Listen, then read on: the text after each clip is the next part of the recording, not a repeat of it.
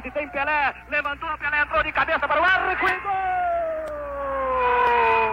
Repõe Garrincha para Djalma, atira Djalma, larga o arqueiro, entrou, Vavá, gol do Brasil!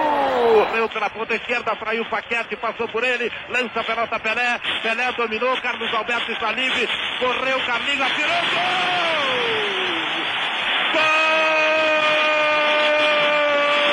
Baixo e Tafarel, vai partir, vai que é sua, Tafarel, partiu, bateu, acabou! Acabou! Cafu já partiu na velocidade. Ele cortou pro meio, lá veio o Clemerson. Rivaldo saiu pro Ronaldinho, pé direito, bateu. Gol! Brasil! 45 de acréscimo. Muito boa noite, você que nos acompanha aqui no YouTube, na Twitch. É, eu não sou é, Dudu, eu não sou Hector, eu não sou Emerson, eu sou Vitor, o que sempre está aqui nas lives, na maioria das vezes como mero comentarista e hoje cá estou como host. Vamos ver aí se vocês me aprovam nessa função de apresentador. É, baita responsabilidade aqui sentar na cadeira de Eduardo Costa, mas é, não iríamos deixar de fazer essa live, é, podendo fazer e dar nossos pitacos aqui sobre esse dia de Copa, essa rodada de Copa que, meus amigos, quanta zebra! E sem mais delongas, para falar dessas zebras, temos aqui nossos convidados da noite. É, vou apresentar por ordem alfabética. Vamos aqui por ordem alfabética, vou colocar eles aqui na tela. Assim fica melhor. E ah, vamos mudar a ordem alfabética, porque Leandro está do meu lado e o Augusto está aqui embaixo. Vamos aqui na ordem de posição. Primeiramente, Leandro, é, convidado aí na cota de torcedor do Brasil, defensor nato de Tite que é, já torceu muito para Tite pelo seu clube e agora vai, talvez, aqui no papel de defensor de Tite, num dia que não foi tão muito bem na escolha dentro de campo e, claro, dá todo o seu pitaco nessa Copa que tem acompanhado aí. Muito boa noite, Leandro. Seja bem-vindo ao 45 de Acréscimo.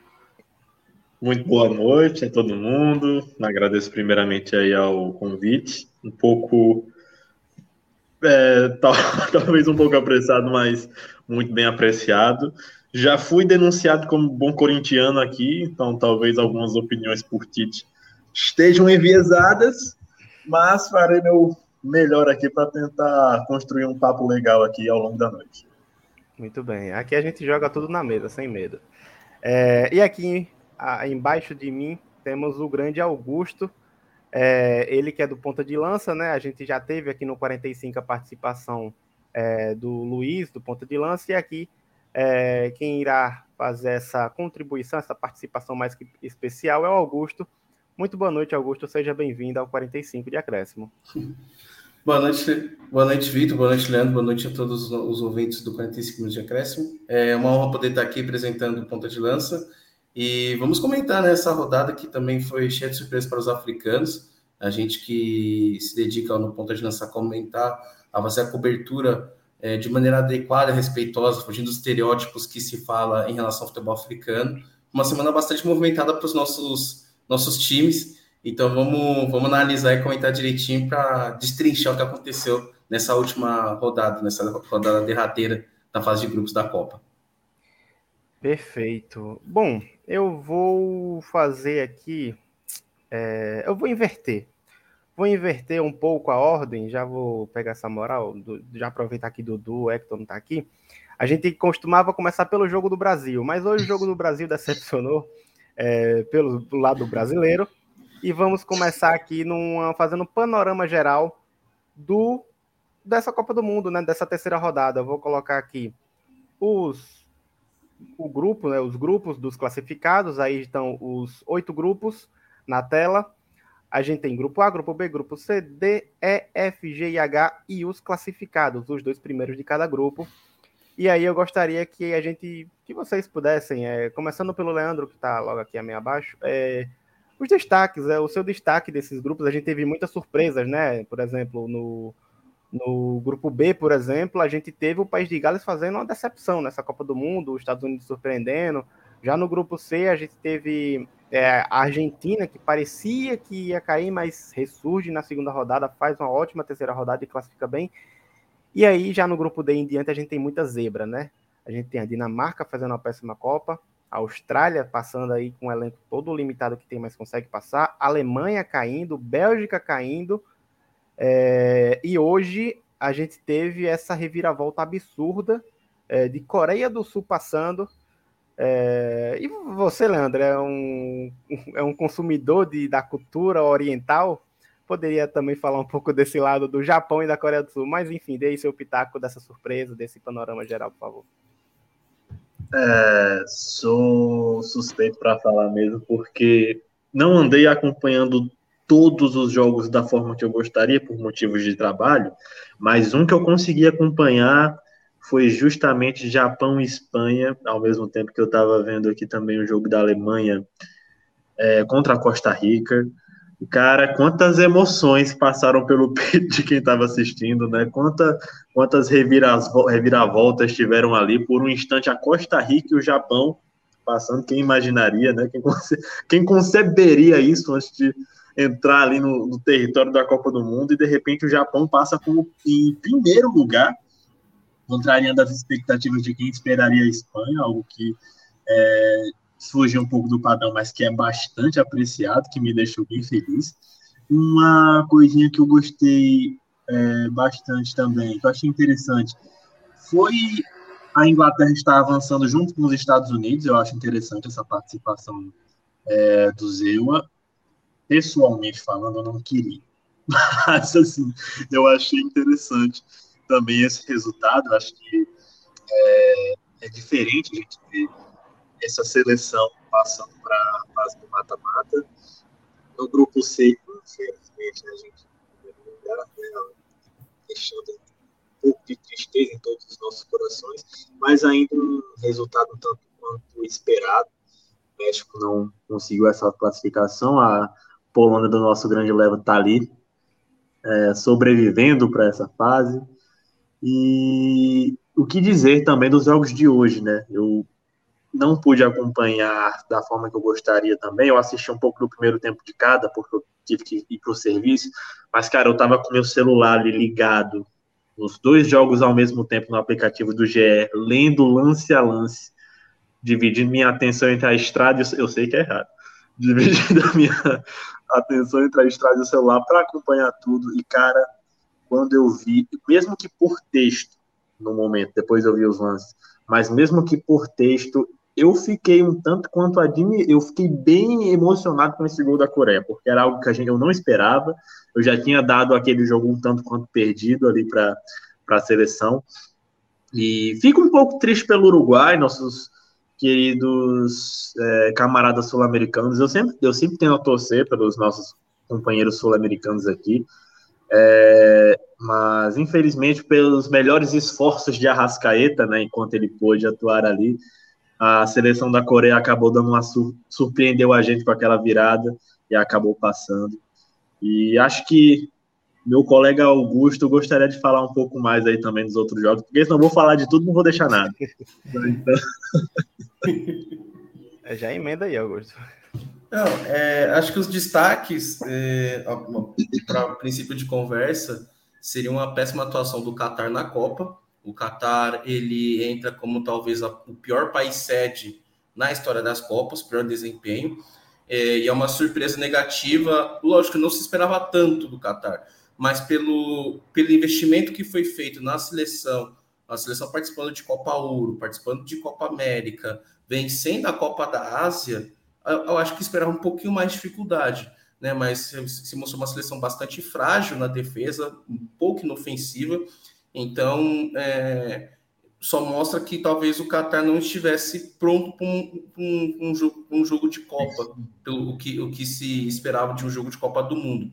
Né? O Leandro falou também da, da, do grupo B, também que eu vejo uma surpresa também, a ascensão dos Estados Unidos, a segunda fase, eu esperava que o Irã fosse é, é, é, avançar, mas acho que o Irã estava muito, é, é, acho que estava muito afetado, primeiramente pelo estilo do, do, jogo do Irã, que é o Carlos Queiroz, É, é, um, é, uma maldição o seu time precisar de uma virada, de fazer um gol. E o seu treinador é o Carlos Queiroz, que é muito conhecido pelas suas boas defesas, mas uh, geralmente os ataques, os times são pouco ofensivos. Carlos Queiroz, para quem não sabe, era o treinador da seleção do Egito, que perdeu a vaga para uh, Senegal. É, quem acompanhou o Egito na Copa das Nações desse ano viu que o Egito era um time com mais, mais que tinha Salah, era um time pouco ofensivo, bastante limitado né, ofensivamente.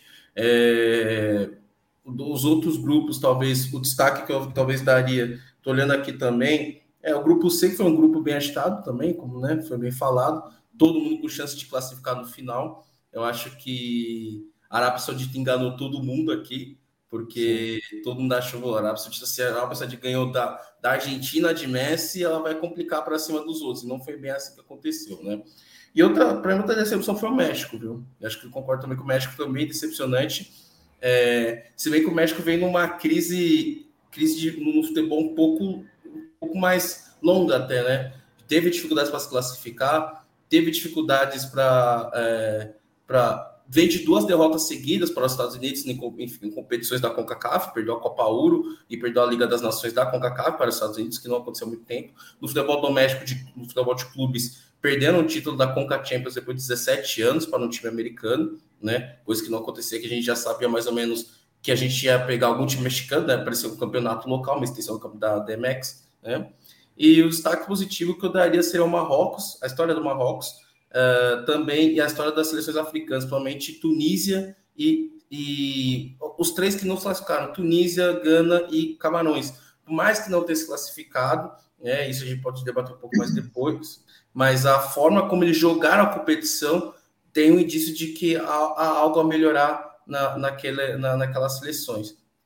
É, então, basicamente, eu acredito que isso seja interessante de uma certa forma. Agora, no peso das confederações, acho que, em resumo, a CONCACAF foi uma grande decepção. Só um time da CONCACAF avançou, né? De México, Estados Unidos e, e Costa Rica, Canadá também foram fizeram absolutamente nada.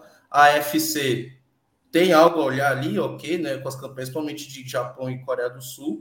E a CAF também tem algo a comemorar, já que igualamos o recorde de seleções africanas que estarão nas oitavas. Teremos duas seleções africanas com o número de vagas que nós temos. É um feito, é um, é um feito histórico, né? Porque em 2014 também tivemos duas seleções nas oitavas, tivemos Argélia e, e Nigéria. Nesse ano teremos Senegal e Marrocos nas oitavas e fazendo boas campanhas também. Né? E por isso, um grande destaque para mim positivo foi Marrocos, que, se eu não me engano, segue como único invicto ao, ao lado do, do, da Inglaterra, não sei se outra seleção também, acho que Inglaterra, Holanda também, não lembro de recorde de outras, mas é a única seleção uh, africana que não perdeu ainda na, na Copa e se classificou com autoridade. É, só completando aqui mesmo, hoje os invictos, o Brasil hoje perdeu a invencibilidade, era outro que estava invicto, né? A gente tem no grupo A Holanda, que passa invicto, no grupo B temos os Estados Unidos, invicto, são dois empates e uma vitória, é, e a Inglaterra, citado aí por Augusto. No grupo C não temos nenhum invicto. No grupo D a gente também não tem mais, porque a França fez o mesmo esquema que muitas seleções grandes fez nessa última rodada, né? Já, já classificada, coloca ali o time em reserva, acha que vai dar conta, mas não dá. É, e aí a gente vai ter invicto só lá no grupo F com Marrocos e a Croácia. Os dois que passam também estão invictos. Marrocos aí a gente pode destrinchar um pouco mais ele, o Augusto também pode falar, é, dessa campanha surpreendente por todo o contexto que o Marrocos passou, né, pré-copa. No grupo G a gente tem ninguém invicto também, o Brasil hoje perdeu para o Camarões a invencibilidade, aí o Camarões também fazendo história, é, sendo a única seleção que ainda consegue vencer do Brasil em jogos oficiais, né, é, a primeira vez havia sido lá em 2003, com o gol do Eto'o, é, num jogo oficial que não era Copa, e agora, novamente, uma seleção africana, novamente o Camarões, vencendo do Brasil, e dessa vez numa Copa do Mundo. É, Para o Brasil, não pesa tanto na classificação, né? Porque já estava nas oitavas. Mas para Camarões aí um feito e tanto mais uma vez, e também para o psicológico brasileiro pode certamente afetar. E no grupo H para fechar também nenhum invicto, mas temos também a Gana que parecia que ia fazer uma classificação muito boa para cima do Uruguai também, vamos destrinchar um pouco mais à frente. É, enfim, vamos aqui fazer esse esqueminha, porque eu acho que fica mais fácil. É... Vamos falar desse grupo A agora de forma mais específica para falar do Senegal também e da Holanda, que são os classificados, porque, assim, é, particularmente falando agora da Holanda, eu acho que ela chega de uma forma que chega numa expectativa boa, até porque começa com o Vangal, né, que era o técnico que faz uma boa é, Copa do Mundo da última vez que a Holanda fez uma boa Copa do Mundo e que participou, que foi lá em 2014. É, em 2018 não consegue essa classificação para a Copa, né? E volta agora em 2022 novamente e o Vangal novamente fazendo um time que é, não encanta como aquela Holanda de 2014, mas vence e consegue a classificação. E nessa Copa a gente vê muito isso, né? Que nem sempre encantar é o necessário, é, tem que vencer. É, e aí o Senegal também mostrando que para aqueles que achavam que o Senegal dependia do Mané, é, a gente acompanha nessa Copa que o Senegal não é só Mané. O Senegal tem o Colibali, o Senegal tem muitos jogadores ali que podem fazer é, essa equipe ser competitiva, como foi, bateu o Equador no confronto direto e se classificou. É, e, e, aí, Leandro, você acha que é, a Holanda, mesmo não encantando, chega como favorita para pegar uma possível semifinal ou, ou alguma outra seleção que vá passando? E aí, o mesmo do Senegal, essas duas que estão classificadas? Você levantou alguns pontos interessantes, como o de Vangal, que com certeza tem trazido é, uma campanha bem interessante para esse time do Holanda. É, você bem disse, tem times que têm encantado, mas você tem que realmente convencer dentro de campo. E a gente está vendo que muitos times, os quais a maioria das pessoas não tem as maiores expectativas, têm surpreendido bastante. É, Senegal entra muito positivamente nisso, pela questão de que a grande mídia, como você disse, falou muito do, da falta do Mané. Que eu já, eu já imaginava que a seleção iria fazer uma boa, uma boa campanha, é, ter boas atuações, como andou tendo, tem nomes muito sólidos, e eu gostei muito dos jogos que eu vi, eu gostei muito de ver Senegal em campo, achei é, muito, eu vibrei bastante com essa classificação. Como colega aqui, é Augusto, né? Me perdoe. Isso. A memória, a memória voou um pouco aqui. Mas é, o, o Qatar realmente decepcionou de muito a, nessa participação que eles tiveram, vieram muito fracos é, no primeiro jogo.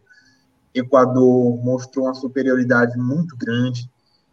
Na minha opinião, eu até cheguei a pensar que Equador estava. Eu sabia que o nível do Catar era baixo, sabe? Assim, esse nivelamento era baixo, mas eu cheguei até a achar que Equador viria com uma certa força.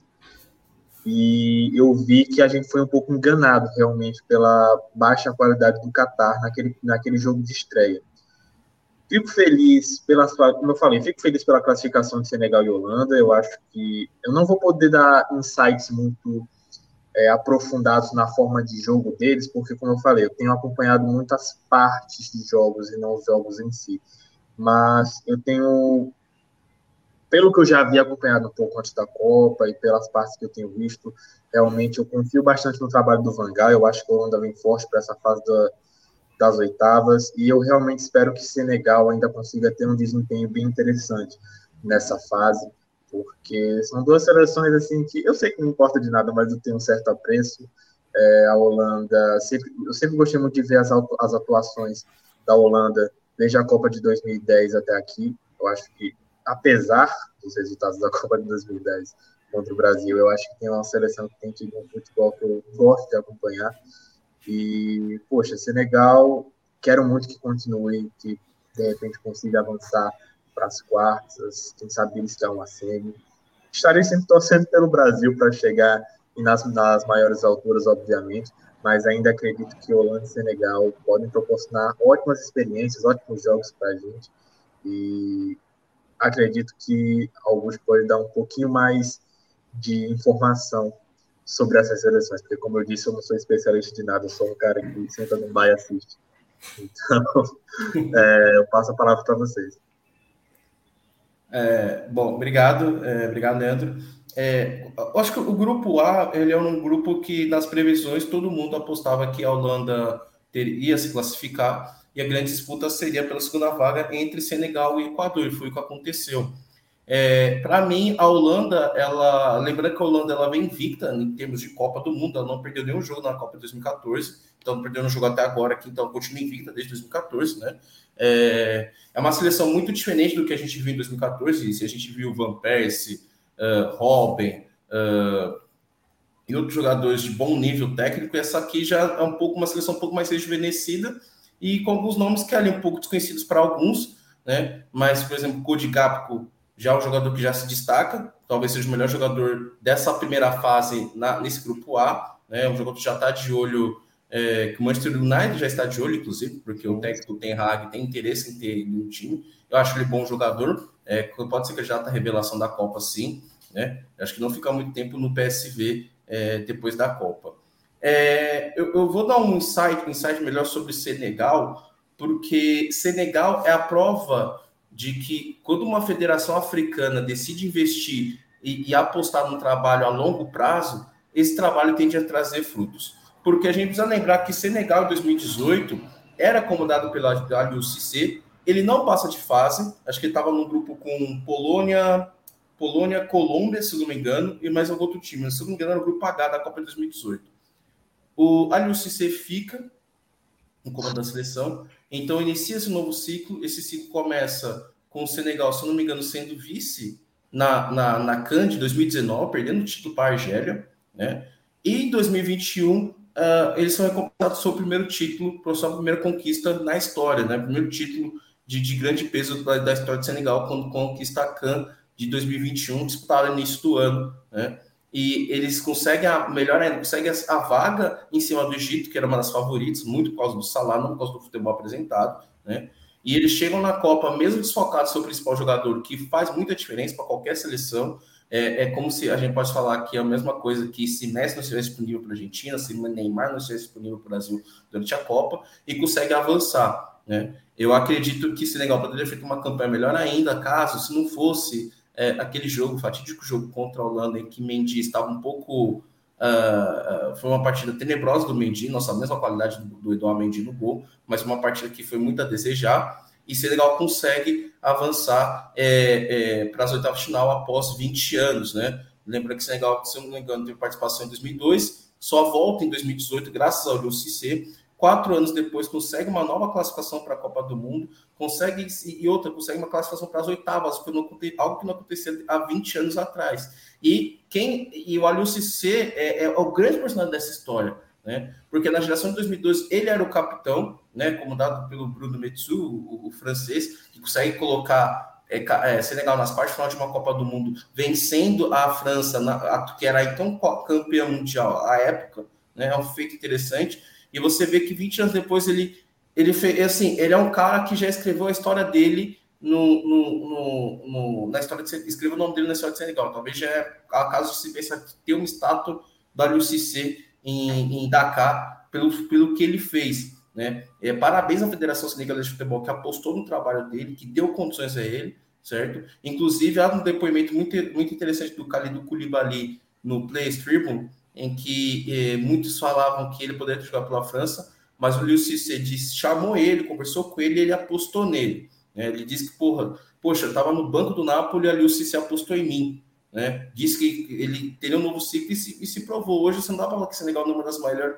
se não a melhor seleção africana em atividade, um elenco, um elenco bastante qualificado, né? E eu vejo que o próximo jogo de Senegal, que, seria, que será contra a, a, Inglaterra não será um jogo fácil. O Senegal vem de cara as derrotas. Se Mendy estiver inspirado, se o time pegar bem, a Inglaterra vai ter dificuldades para vencer, vencer é, é, a Senegal. Então, acredito que Senegal seja a melhor esperança, a, melhor, a maior esperança do, do, das seleções africanas, entre os times africanos, a avançar as quartas de final. É uma equipe bastante qualificada, muito bem treinada e já é um projeto a longo prazo. Né? Então, já vem desde 2018 antes disso, até, se não me engano, até agora que tem colhido frutos. Uma pena o Equador não ter conseguido a, a vaga. Eu acredito que o Equador jogou bem a Copa também, é, merece o nosso, nosso, nosso mérito, mas é aquela coisa, perdeu o confronto direto ali. É, nada apaga a Copa do Gunner Valência, que foi espetacular. Na qual, se não foi Valência, né? Que fez os gols, não me engano. Foi. né? Eu, se eu confundo com o Caicedo, sei que tem algum Caicedo no Equador. Passa a Copa, essa Copa, tem algum Caicedo ali. mas o Ener nessa Copa que ele fez foi espetacular. É, o Equador tem que ficar orgulhoso, porque entrou num grupo difícil, entrou num grupo com o campeão africano, com o campeão asiático e com uma das possíveis potências é, europeias. Mesmo que Holanda é aquele famoso caso, né? Joga como nunca, perde como sempre, mas sempre é uma seleção muito bem cotada. Então, parabéns à Latri, mas é, acho que as vagas foram merecidas para Holanda e Senegal. É, tu citou, Augusto, em 2018, o Senegal fez uma campanha de, é, começou bem, mas terminou mal, né? Ele, ele começa vencendo da Polônia em 2018, empata com o Japão e perde no último jogo para a Colômbia. É, e aí é um confronto meio que direto, né? Porque a Colômbia passa com seis pontos, o Senegal fica com quatro, mesmo número de pontuação do Japão, é, e acaba deixando a Copa 2018, um projeto que muito bem, é um projeto a longo prazo, é um projeto que vem dando certo. Não é só o Mané que faz essa seleção ser a seleção que foi campeão da, da Copa Africana, que faz essa campanha na Copa do Mundo e corrobora, essa classificação corrobora. Na hora do vamos ver mesmo, a própria seleção do, do Equador é uma seleção boa, mas é uma seleção também muito jovem e é um projeto é, que tem suas, semelha, semelha, é, que tem suas semelhanças com, é, com o Senegal, porque o Equador também passa por um projeto de jovens jogadores, é um projeto interno do país que vem com o Independente Del Valle ali, construindo também um futebol mais moderno, entre aspas, com um investimento maior, então é algo que pode ser que dê esperança para uma Copa 2026, uma Copa 2030, o que for, para esse Equador, que mostrou sim ser um, um confronto muito difícil de se bater, a Holanda não bateu, foi onde a Holanda perdeu, a, deixou de ganhar, né? não chegou a perder o jogo, empatou, mas deixou de ganhar pontos. É, enfim, e o Senegal começa essa Copa, cara, é, de forma muito surpreendente mesmo, porque a gente esperava, pelo que Leandro falou, né? A grande mídia criou muito essa ideia de que, caramba, Mané não tá, o time vai chegar batido, o time vai chegar mal, vai faltar alguém. Mas Senegal foi melhor do que a Holanda até determinado momento do jogo, na maioria do jogo, eu acho até que Senegal foi melhor. O Mendy não estava num dia muito bom, é, acabou vacilando naqueles gols. E a Holanda achou também dois gols ali na, na bola do Gakpo e do, do De Jong também, que vem sendo esse destaque. E o Qatar apenas está sediando. A tradição do Qatar é muito cheia de reviravolta, cheia de polêmica também. Tem aquela parada do comprar torcedor, né?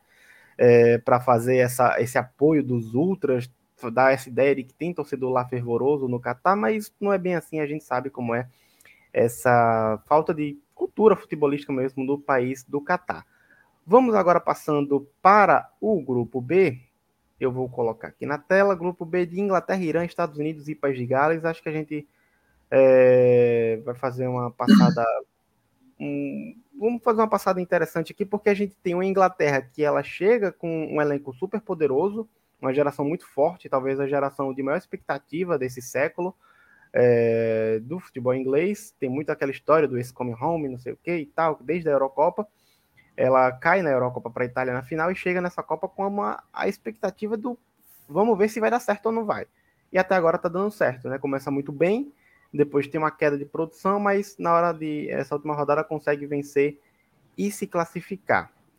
Já o Irã, ele consegue bater o país de Gales e na hora da decisão, no confronto geopolítico que vai para dentro de campo de Irã e Estados Unidos, acaba não conseguindo surpreender. Eu acho que eu destaquei nas outras lives o Taremi, que fez uma boa Copa do Mundo para o Irã. Acho que foi um jogador que conseguiu, na hora do vamos ver, na hora do, da decisão do, dos contra-ataques, é, conseguir fazer é, o Irã chegar com mais perigo e mais qualidade de bola no pé lá na frente, mas não deu certo. Os Estados Unidos conseguem essa classificação e vai para a fase de oitavas de final. É, vou passar a bola para Leandro e aí o Augusto completa. Vamos seguindo essa ordem por enquanto. Muito obrigado por ter estado me deixando começar, porque eu já estou sentindo que a minha bagagem é quase nula para estar conversando aqui. Então, é dar isso. a introdução, eu, eu, acho que é um papel bem válido. É... Vou abrir um parêntese ligeiro pelo que você citou, que tipo, olha só, a Inglaterra é, tinha enfrentado a Itália, cara, naquela final. E a Itália não tá aqui. Como é doido o futebol, né? É, dito isso, como eu falei eu, no, lá na introdução, eu não queria os Estados Unidos passando, porque eu estava torcendo exatamente para que passasse Inglaterra e Irã. E aí, como você bem falou, o Irã não conseguiu finalizar aquela, aquela expectativa, aquele resultado que poderia levar eles à frente. E acaba os Estados Unidos avançando, invicto ainda por cima. E temos aí nosso país de Gales, né? E como é interessante falar do país de Gales é, nessa Copa. Você tem informação de há quantos anos o país de Gales não participava? cinquenta e tantos anos. Vou, é, vou pegar essa, esse dado aqui. Se não me engano, agora. 56, 56 anos, se não me engano. Acho que Isso era por aí. E como é interessante a gente ver assim, que assim, a gente que é do Brasil não tem essa noção do quão difícil é você estar no país que é, sendo representado numa Copa do Mundo. Tipo, é uma história que de repente, sei lá, o avô de algum daqueles jogadores contava, tipo, ah, de repente eu vi mesmo a nossa seleção ali numa Copa do Mundo, e aí depois de tanto tempo eles têm, apesar da campanha não ter sido é, a dos sonhos deles, né, ainda assim é interessante e é, é a esperança que de repente não pode dar para aquela geração, tipo, poxa, depois de tantos anos nós conseguimos, nós apesar de, de repente, nós não avançarmos, apesar de termos é, terminado naquela posição no grupo, nós, nós estivemos lá, nós participamos, o nosso Bale, né, que às vezes, de vez em quando ele gosta de jogar uma bolinha, né, às vezes ele mostra que ele gosta um pouco de, do esporte futebol, e naquele primeiro jogo ele demonstrou muito bem isso, e acho que é uma, é uma, é uma parte que demonstra uma certa beleza, né, o, é, essa atuação do país de Gales. No mais, a Inglaterra que chegou pisando com tudo, né? A gente é, já chegou engatada na quinta marcha, depois mostrou que o carro enguiça com pouco tempo de estrada e apesar de ter passado no primeiro, em primeiro lugar, eu não acredito que tenha chegado com aquele gás todo que a gente imaginou que poderia ter tido depois daquela primeira atuação. A gente viu isso muito bem naquele primeiro embate entre soccer e futebol, né, que o, terminou que quem, cada quem chama como quer, né? A gente não teve, não teve aquele resultado assim que a gente de repente gostaria de ver. Eu mesmo gostaria muito de ter visto só querer ir para casa da mãe Joana. Mas é isso, né, cara? Isso é, como eu falei. É, tem, tem 64 anos que o País de Gales não participou. A última vez foi em 1958 então, só trazendo aí esse, esse dado mesmo que tu perguntou, Leandro. Justamente, é, é coisa que é. de repente o avô, o bisavô falou para um daqueles jogadores mesmo, tipo, olha, eu vi. E aí, de repente, depois de tantos anos, eles têm essa oportunidade. Eu acho que é uma nuance bem interessante. É, e, e é curioso, é curioso até porque a gente aqui do 45, nas outras lives, a gente falava, caramba, esse país vai ficar pesado pode ficar mais pesado se o País de Gales se classificar, porque lá nas eliminatórias de, de, disputou com a Escócia, com a Ucrânia, uma parada assim. E aí a gente falava, pô, o País de Gales é o time mais qualificado dentre esses aí, só que a gente não viu isso em campo. Acabou sendo um time que decepcionou muito. Não, o Gareth uhum. Bale, ele esqueceu de jogar bola, não sabe mais como jogar bola, e os outros jogadores são muito jovens, muita aposta. Tem o Daniel James, o. o é, tem muito experiente também e muito cara é, me, me, fugiu aqui o nome do outro cara do Liverpool também, que jogou no Liverpool. Mas, enfim, é um time muito que, bagunçado, realmente. Eu acho que é um dos times mais bagunçados dessa Copa do Mundo dentro de campo. Decepcionou muito e acabou não, não conseguindo essa classificação. Ficou muito longe dessa classificação, perdeu para o Irã e aí deu uma respiração para o Irã conseguir essa classificação, mas acabou dando sal para os Estados Unidos.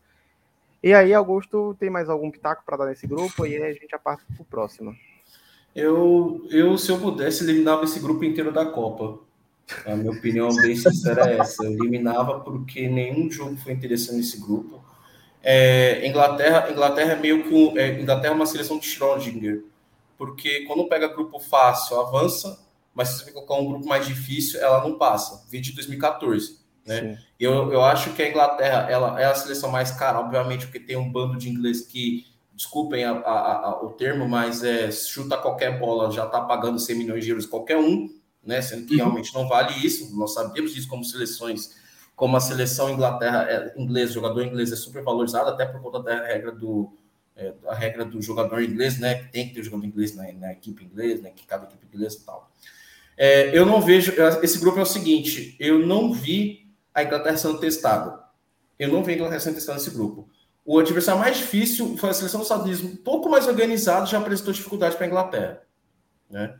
É, a grande decepção para mim é o Irã, porque o Irã, eu via que o Irã era um time muito difícil, um time muito encardido, muito difícil de bater, vídeo de 2018, e, mas nessa Copa simplesmente é o que eu falei, se você só tem o Carlos Queiroz, você empatando o jogo tá uma beleza. Agora, se o time tomou um gol, é muito difícil saber como é que ele vai reagir. Isso aconteceu contra a Inglaterra, isso aconteceu contra os Estados Unidos, quando tomou um gol no jogo decisivo, o jogo mais esperava talvez que acontecesse alguma coisa, contra a própria questão diplomática envolvida nesse, nesse jogo, mas foi nada demais, né? É, fora também lembrar que o, o, Irã sofreu muito com as questões das coletivas de imprensa, que eu achei muita sacanagem também por parte dos jornalistas. Eu, eu discordo um pouco dessa visão de que é, você tem que perguntar tudo para o jogador, porque a gente, tá, sabe, a gente sabe que o Irã é um regime em que se o jogador responde errado a pergunta, pode sofrer consequências ou represálias, a família pode sofrer represálias do Irã, né? Então, ver aquele jogador, aqueles, aqueles é, jornalistas da BBC fazendo perguntas sobre o que está acontecendo no Irã, né? Protestos em relação à, à morte da, da Marcha Mini, é, mas eu não vi esse tipo de pergunta sendo feita para os, por exemplo, os próprios ingleses que deportam, é, que maltratam imigrantes no seu território, aos Estados Unidos também, né? Então ficou meio com um clima bélico na, nas, nas, nas, nas, questões envolvendo as, as conferências de imprensa. É, inclusive até o técnico Carlos Queiroz se irritou muito com esse tipo de pergunta, porque realmente é, você está lá na Copa, você está concentrado para jogar, e vem alguém perguntando assim, putz, eu quero que você comente sobre sua situação política tal país. Mas se isso é só feito para algum país é, e não foi feito para países. Desculpa, você tem um Estados Unidos e Inglaterra num grupo. Dois países que invadiram, por exemplo, o Iraque sem o aval da ONU, né, a, a revelia do Conselho de Segurança da ONU, e até hoje não pagaram pelo que fizeram. Mas você não ver jornalistas perguntando isso, você não vai ver jornalistas perguntando isso em 2026 para os estadunidenses o que, que eles acham disso, né? Então, assim, é, País de Gales veio para passear mesmo. Eu não acreditava que o País de Gales fosse fazer alguma coisa, nada, acho a seleção muito fraca. É, tudo bem que foi que fosse pelo critério europeu, mas a grande decepção para mim foi o Irã. Eu esperava mais do Irã. Eu não vejo nenhuma dessas, dessas seleções que avançaram, tanto a Inglaterra como os Estados Unidos, com, com chance de, de, de, título ou de fazer uma campanha mais longa. Eu acho que ali a Inglaterra tem muito risco de, ser, de já, já, já se eliminar nas quartas novamente. Eu não vejo um time interessante na Inglaterra até pegar um time de, de nível. Foi a mesma coisa em 2018. Inglaterra avançou, avançou, avançou, pegou Suécia, pegou Colômbia. Quando pegou um time bem montado, bem ajustado, que foi o da, se não me engano, da, da Bélgica, acho que foi Bélgica, Croácia. Croácia, obrigado. Quando pegaram a Croácia, aquela Croácia bem organizada, já, já uh, perderam. Né? Então é aquela coisa, Inglaterra, a gente, eu não vi a Inglaterra sendo testado, não acredito nessa Inglaterra, de novo, eu não acredito que isso come home, é pura baboseira, né? Esse Lula e Lula, quem, quem se quiser, mas a Inglaterra é, não, não vai longe, não. É, o Irã ele aposta muito. No... Que tem Maguire no zaga, né? É, o Irã ele, ele começa essa Copa apostando muito no reconhecimento né, do, do treinador, né? É um treinador que já teve muito, passou muito tempo lá na, na seleção, treinando a seleção, então acho que foi mais por isso, até reconhecendo um pouco também da fragilidade do elenco diante desse grupo, que poderia esse último jogo contra os Estados Unidos ali, faltou um pouco mais de força, os Estados Unidos conseguiu do, no, dentro da própria Copa se reorganizar depois da primeira partida decepcionante e acabou decepcionando, é, acabou se classificando em cima do Irã. Vamos agora para o grupo C, o grupo da Argentina, que começa mal e renova as energias. E aí tem muito esse esse, esse roteiro, Leandro, e aí eu vou começar contigo novamente, porque assim, a gente tem um roteiro inverso entre argentino e brasileiro, né? Porque a Argentina começa muito mal, decepciona, perde para a Arábia Saudita, e aí os argentinos já têm o primeiro baque. Caramba, a gente chega como favorito e já tomou esse baque.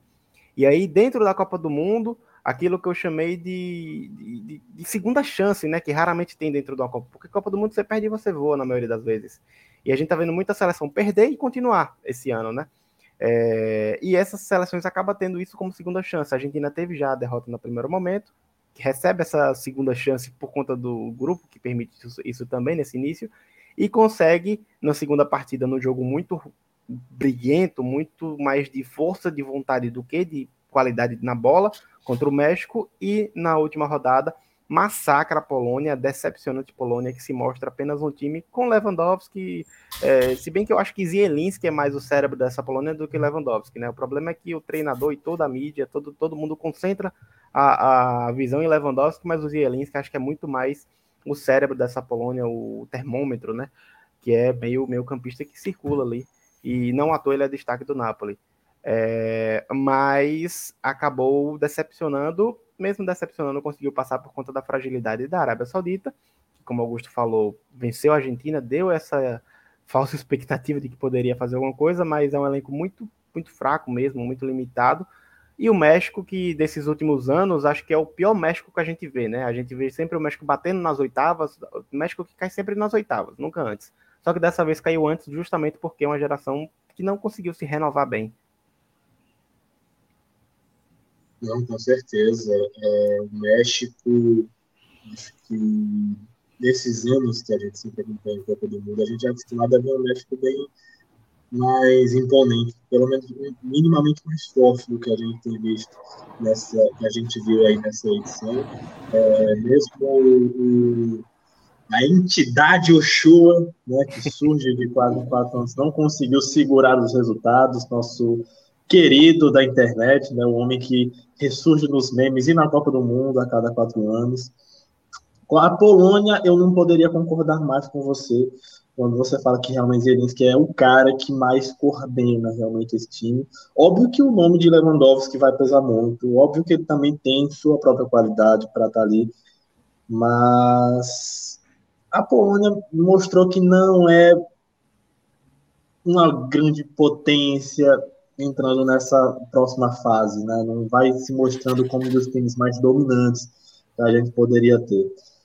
E você bem citou esse caminho inverso da Argentina, a Arábia Saudita ali no primeiro jogo fez aquela surpresa para a gente, deu essa alegria para o Brasil, né? Muito obrigado, gente. Foi, foram minutos maravilhosos da minha vida ali. É, infelizmente, também mostrou certas suas fragilidades ao longo é, dos outros jogos. E a Argentina vem com moral. Né? Apesar do baque do primeiro jogo, que realmente foi decepcionante, eu diria, para a equipe em si, por, por, toda a expectativa que se coloca, né? Por conta de uma, uma seleção que quer ou quer não tem uma certa tradição.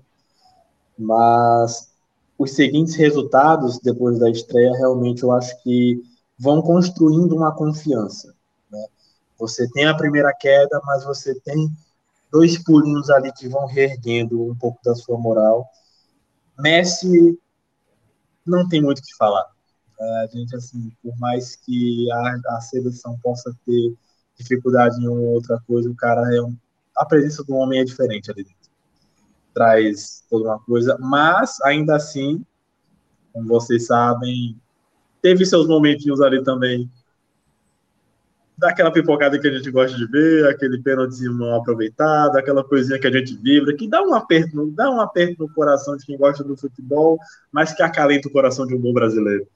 E no mais, assim, eu acho, eu acho que no, no geral o resultado ainda ficou um pouco justo. Pelo, não pelo que a Polônia talvez tenha apresentado, mas talvez pelo que as outras seleções poderiam ter apresentado, mas não conseguiram na hora H, sabe? Como você fala, como você bem falou, a Arábia Saudita depois acaba mostrando algumas fragilidades. Posso estar falando besteiras aqui, mas ao que eu vi assim, realmente demonstrou que foi, a, foi mais um lapso ali naquele primeiro jogo, foi realmente uma zebra acontecendo, foi uma bucha Depois eles não conseguiram realmente segurar aquele bom resultado no primeiro jogo o México, é, a gente já citou, né, que não tem encantado como já fez outrora. E é isso. A Polônia passa, tem seus méritos, mas acaba sendo empurrada pelo demérito alheio muito mais do que por aquele merecimento que a gente, que eu pessoalmente gostaria de ver, sabe? Eu gostaria de ver um futebol um pouco mais jogado da, da seleção que passou para a próxima fase. E é, isso. É, a gente vê nesse grupo algo, uma sensação de muito passou um time que mereceu, porque se re, é, conseguiu achar forças né, dentro do, do, grupo que é a Argentina, e aí a gente fica nessa dúvida. O segundo colocado mereceu passar, e se não fosse ele, o outro merecia? É, e aí algo até muito parecido com o grupo, o grupo B, né? O grupo que a gente comentou antes agora, né, Augusto? O que é que você acha? O Augusto teve uma queda. O Augusto caiu. Acontece, aguardamos. Bom, é isso. É, inclusive, ter... acabou de dar 45 minutos, né? Então... Fica aí, acabou... Não, temos aqui 43 e 17, aqui segundo o meu reloginho. Espero ah, que... o meu tem 45 e 12 ao vivo. Foi mal, desculpa. Ah, deve ser da intro. Provavelmente é a intro, é isso mesmo. É, é contando com a intro. Isso. É... Vou aqui aguardar o Augusto retornar. E enquanto isso, vamos, vamos passando aqui então. É... Eu acho que assim, nesse grupo deu muito essa sensação, né, Leandro? De tipo, faltou um segundo time para para mostrar, caramba, Copa do Mundo, vamos passar. E aí meio que sobrou a vaga no colo da Polônia, né? Porque o México não aproveitou, não tem mais o Ticharito, não tem mais o, o Giovanni, então assim, fica muito essa sensação de que o Osho, era o Osho e mais 10. E eu senti muito a falta de Ticharito. Não, por, não necessariamente pela técnica, mas por ter um nomezinho assim que de repente poderia ter chamado um pouco mais a responsabilidade, sabe? Que tem, um, que tem assim, uma referência, vamos dizer assim, até, que até mesmo é uma cara conhecida, vamos dizer assim, é, dessa seleção, que a gente sabe que Ticharito não está mais nos seus tempos áureos, né? Não joga mais, joga hoje no, nos Estados Unidos, mas ainda assim eu acredito, é, acredito que de repente a referência do nome poderia ter feito algum, alguma diferença ali numa, que, numa questão de moral, né? Como o próprio Oshô é. Aí o Augusto retornando. Oi, gente, gente desculpa. Tava... Não, acontece, cara. É... é... É, eu, a gente estava comentando aqui justamente essa falta de segunda força nesse grupo da Argentina, né? O grupo C que assim como o grupo B, a gente tem, teve ali no grupo B Inglaterra e na segunda colocação a vaga cair no colo dos Estados Unidos, e nesse grupo C se repete isso, né? A Argentina renova forças dentro do grupo, consegue essa classificação muito bem, é, consegue se re reinventar dentro do grupo, é, renovar as forças, e aí a bola, a vaga cai no colo da Polônia, né? Sim, sim. É, eu, eu acredito que o fiel da balança nesse grupo foi, foi a própria Arábia Saudita né? Quando a Arábia Saudita ganha da Argentina, todo mundo começa tipo, opa, como assim? É, é, é a, a, possibilidade, né? A possibilidade de outra seleção classificar que não seja a Argentina, né? Mas no final de tudo, eu acho que é, acho que essa segunda força seria o México. Na minha visão, seria o México, a tradição do México. O México não ficava de uma fora, fora de uma de umas oitavas de final de Copa do Mundo é, desde 86, se não me engano. Acho que então desde 1990 o México conseguia se classificar até as oitavas. É ali perdia, né? Para qualquer um que aparecesse ali. Mas é, eu, eu, eu, fiquei impressionado pela, pela apatia da seleção mexicana, comandada pelo Tata Martino, na, na, nos jogos. Eu achei que poderia ter se imposto melhor contra a Polônia, não fez isso. É, México, a gente não é um clássico, por mais que a gente não é, aparenta não ser, mas a rivalidade entre as torcidas é muito forte. Né? Tá, até Libertadores no jogo. Sim, parecia Libertadores no jogo, até porque tem a questão de, de, das zoações, né? Os mexicanos falam que nas Malvinas não se fala espanhol, né? Que a gente não aperta território, mas aí você vê a história mexicana, perderam metade do território para os Estados Unidos, né? Então, estados que são Texas, Califórnia, eram antigamente é, do México. Então, essa rivalidade é muito levada a sério por eles, mas é, ao fim e ao cabo, o México é uma grande decepção talvez teve problemas na sua renovação. Por exemplo, você tem ainda o Andrés Guardado jogando, o Shoa, por mais que seja um excelente goleiro, talvez seja a última Copa que teremos visto ele em campo.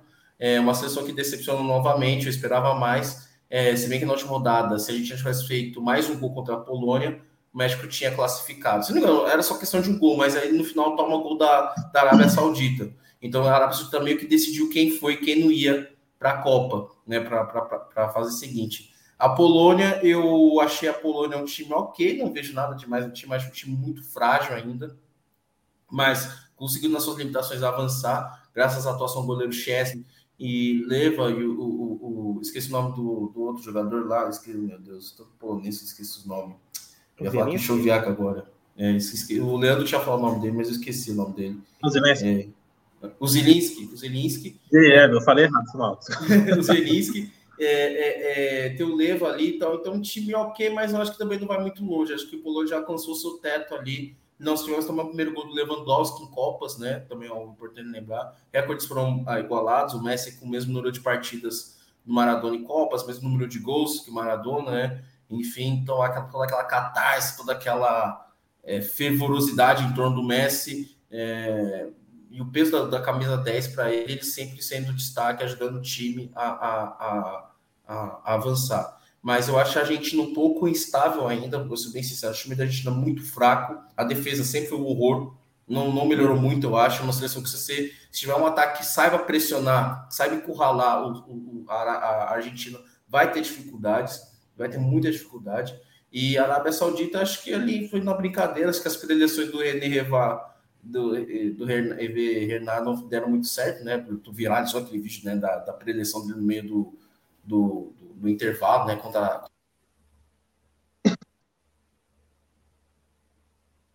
mas no final, ao fim de tudo, não deu certo uh, a classificação, né? Foi uma pequena decepção com a Arábia Saudita, mas a maior decepção do grupo é o México,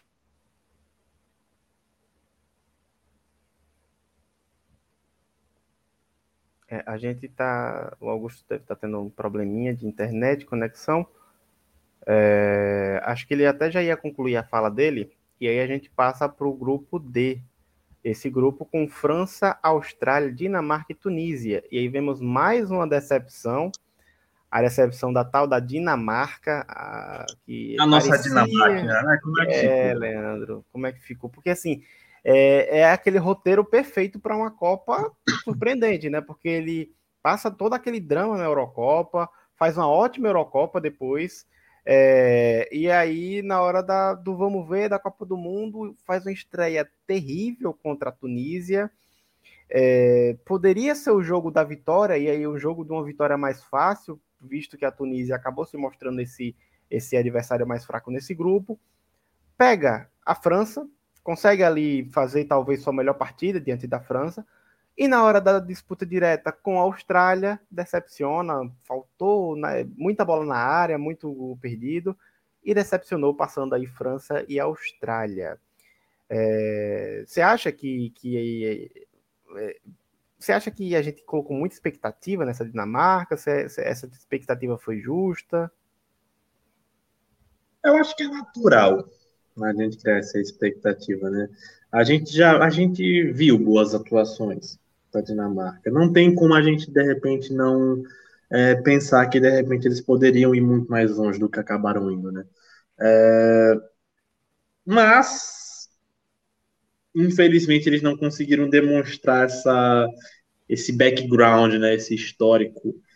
É, não, não conseguiram de repente se mostrar verdadeiramente como eles poderiam nessa Copa. A França, a gente já esperava muito bem, né? Vamos ser sinceros, que a França passasse, uh, até, por, até por conta do grupo em si. Ninguém diria, por exemplo, uau, eu estou apostando com certeza que a Austrália vai passar para uh, as oitavas. Mas, assim, uh, opa, Augusto. Retornou. Estamos aqui falando já do, do grupo D, você já estava quase concluindo né, a fala do grupo C. E aí, nesse grupo D, o Leandro estava dizendo que a França fez o papel que tinha que fazer, e aí a Austrália aproveitou a bobeira da Dinamarca, né? A Dinamarca que a gente colocou tanta expectativa depois da Eurocopa surpreendente, teve todo aquele drama com o Eriksen também, ele ganha uma segunda chance para a vida mesmo, é todo esse drama e, e é histórico que acontece. É, e aí chega nessa Copa do Mundo com ele voando, o Eriksen, no Manchester United, com outros jogadores da Dinamarca também muito bem, só que na hora do, do grupo faltou ali mostrar um pouco mais de força, né? Estreia mal contra a Tunísia, e aí seria esse adversário mais frágil nesse grupo, a Tunísia se mostrou como um adversário mais frágil, né? É, depois faz um jogo até bonzinho com a França, talvez o melhor jogo, mas ainda assim devendo muito. E na hora da, do confronto direto com a Austrália, não consegue a classificação, muita bola na área, muita bola cruzada, falta talvez esse centroavante é, nessa, nessa Dinamarca, né? Tem muito meio-campista bom, tem o Roy Bjerg do Tottenham, tem o Eriksen do United, muito jogador de criação, mas muita bola na área. Não tem uma referência finalizadora. Isso. E aí a Austrália, que não tem nada a ver com a história, aproveitou muito bem essa, essas chances e vem se mostrando um time que está sabendo jogar a Copa até agora, né, Augusto? Oh, com certeza, de longe. É... Se bem que é um outro grupo também que eu, se pudesse eliminar todo mundo, eliminar, porque nenhum jogo bom, assim, vistoso de se assistir, Sim. pavoroso, mas é, olhando os grupos, olhando todo o grupo, tipo, a França pode dar uma exceção à parte, é, foi um grupo de, bem de carne de pescoço, né? Dois adversários ali que franco-atiradores, que não tinham nada a perder, que eram a, a Tunísia e a Austrália. É, méritos dos cangurus, né, do, do, do soquerus, na verdade, em, em, em, avançar. Porque se a gente lembrar bem, a, a, Austrália tá ali, assim, a Copa começou bem mais cedo para eles, né? A Copa já tinha começado no início do ano, quando eles foram disputar a vaga de tempestade contra o Peru, jogo único, lá no Catar também. Teve aquela atuação do goleiro, acho que Redmond, se não me engano, aquele goleiro maluco que ficava dançando Sim, dançarino. dançarino, né? Se você acreditasse que ali, se, se, aquele, se, se alguém me falasse, pô, esse time vai chegar nas oitavas da Copa, eu tá louco, nunca, né? E assim. É exatamente o que eu tinha falado para Vitor aqui. Tipo, ninguém diria que a Austrália chegaria nas oitavas. Pois é. E assim, é interessante porque, primeiro, primeiro que a Austrália repete 2006, praticamente, né? Ela consegue a sua primeira vitória em Copas depois de 12, eh, eh, que não vinha desde 2006, né? É, consegue sua classificação uh, de novo para as oitavas de uma Copa do Mundo, né? E eu tinha esquecido de colocar na balança que agora o time da Austrália, a Austrália é da a, também é um time asiático, né? Em termos de é, Confederação então... de Futebol, né? Que eu tinha excluído disso, só lembrei de Catar, Japão, é, Arábia Saudita, Irã e Coreia do Sul. Então são eram seis representantes da FC, né?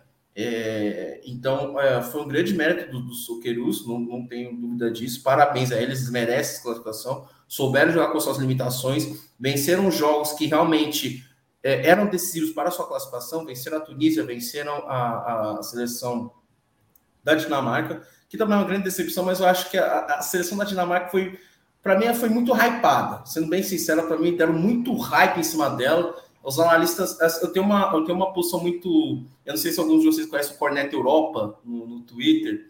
É, eu gosto de seguir aquele perfil porque ele, ele denuncia as falácias que se dão a muitas seleções europeias. Tem dois, três jogadores bons que falam, nossa, super time, super Dinamarca, super não sei o que e tal.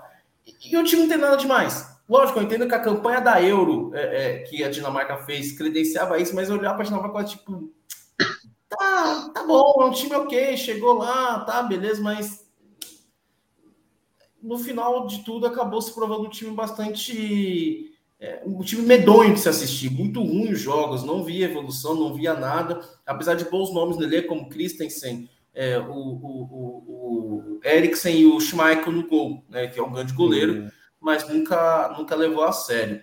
E para fechar, vou dar, puxar um pouquinho a sardinha para o meu lado, que é a questão da Tunísia. A, a Tunísia não era uma seleção das cinco seleções africanas que eu via na Copa, eu cravei que a Tunísia não ia passar, porque não tinha uma seleção um pouco mais envelhecida, até o Casares jogando ainda, última Copa do Casares e tal.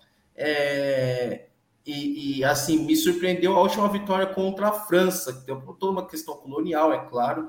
Alguns vão dizer que a França estava poupando jogador, eu entendo, a França é, é, uma, é a seleção mais forte do grupo, mas a França vinha com muitos desfalques também. Né? Vai lembrar que estão sem Kanté, Pogba, é, Kimpembe, Nkuku, Uh, agora o Benzema, tal, e entre outros né, jogadores que fazem diferença na seleção francesa, que colocaria a seleção francesa no patamar.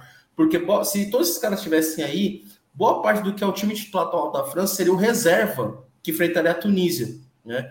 Mas mesmo assim, é, o que eu vejo na Tunísia é o seguinte: eu vejo a Tunísia com bons olhos, com uma possibilidade de prosperar.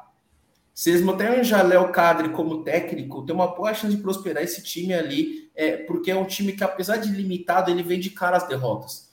Você, eu falei que a Tunísia não tinha chance de passar, mas a Tunísia não é que a Tunísia chegou e perdeu de goleada, tomou 4x1, tomou não sei o que, tomou um baile, assim, não, foram derrotas duras, lógico, mas um, é, vendidas a peso de ouro. Então, eu fiquei muito feliz com a vitória da Tunísia sobre a França. E eu não vou aqui menosprezar dizendo assim, ah, porque foi time reserva, porque não interessa a seleção francesa, a qualidade do meio Sim. francês, a qualidade do time francês é muito superior. A França tinha a obrigação de ganhar da, da, da, da, da é, da Tunísia e não ganhou, né? É, porque até comentei no Twitter, né? É, tinha algumas pessoas já querendo desqualificar a vitória da Tunísia. Falei, cara, se, se o Brasil perder para Camarões, você vai ver o tamanho de escândalo que vai ser aqui, de gente com teoria de conspiração, você tem que demitir o Tite, demite todo mundo ali e tal. Então a vitória da Tunísia é uma vitória importante por, por, para os povos africanos no geral, por conta dessa questão colonial que a gente sempre traz para a Copa da, do colonizador contra o colonizado, a gente torcer sempre, sempre pela eliminação do colonizador né? Então, essa grande vitória da Tunísia das Águias de Cartago é uma vitória bastante interessante que certamente será lembrada por muito tempo, não importando o contexto. Eles vão falar, ganhamos da atual campeão mundial, isso vale muito. Né? É, então, acredito que a Tunísia, se a Tunísia não tivesse perdido o jogo, especialmente contra a Austrália, porque quando a Tunísia ganha empate com a Dinamarca, eu falei, nossa, esse time tem, tem chance. Basta, talvez, é, é, é, ganhar da, da, da Austrália, que era meio pé ali, né? uhum. mas acabou não ganhando. Mas fica esse registro porque eles se despediram de forma honrada da Copa. Eles saem de cabeça erguida. E se a Tunísia for uma federação séria, o Jaleel Kadri tem que ficar no comando da equipe. É, a Tunísia foi muito elogiada pela sua torcida, né? Nessa Sim. Copa do Mundo, uma das torcidas mais fervorosas, mais barulhentas nos estádios. É, assim como muitas outras seleções, assim, o próprio Marrocos também vem sendo a referência nessa questão da torcida. E agora a gente vai para o grupo, pro grupo E, da, o grupo de uma zebra. A gente teve a eliminação novamente da Alemanha, eliminada. É, o bendito 7 a 1 foi está sendo um caos na Alemanha depois dessa, desse resultado. Né? A gente tem um levantamento de que depois do 7 a 1 a Alemanha empata para a Argentina na final, porque foi empate e vence na prorrogação. É, estreia em 2018 com derrota, aí ganha depois perde novamente. Então tem duas derrotas. Aí nessa Copa, perde, empata e vence. Então a gente tem três derrotas da Alemanha em Copa do Mundo depois da, do título de 2014 e novamente os alemães não passam de grupo e quem passa é a Espanha junto com o Japão que foi líder. Japão surpreendendo, batendo a Alemanha na, na estreia é, perdendo para Costa Rica, podendo, podendo já vencer a Costa Rica e depois se classificar, fez uma partida muito mal. Uma, um, eu considero o frango do goleiro naquele chute achado da Costa Rica no final do jogo. E a Espanha, que por 12 minutos, 5 minutos, não lembro agora de cabeça, estava sendo eliminado nesse jogo. É, e, e, e que, que maluquice, né, Leandro, esse grupo, porque a gente esperava facilmente Espanha e Alemanha só brigando ali entre primeiro e segundo lugar. E a gente teve um momento que a gente tinha Japão e Costa Rica se classificando. Foram 13 minutos de pura alegria no meu ser. falar isso, porque quem imaginaria, quem diria, quem teria sequer apostado, fazer, feito loucuras em uma bet, dizendo que Japão e Costa Rica iriam avançar. Né? Mesmo que por meros minutos a mera possibilidade de nós termos Espanha e Alemanha sendo cacetadas de uma vez foi maravilhoso. Foi, foi poesia em movimento, na minha opinião.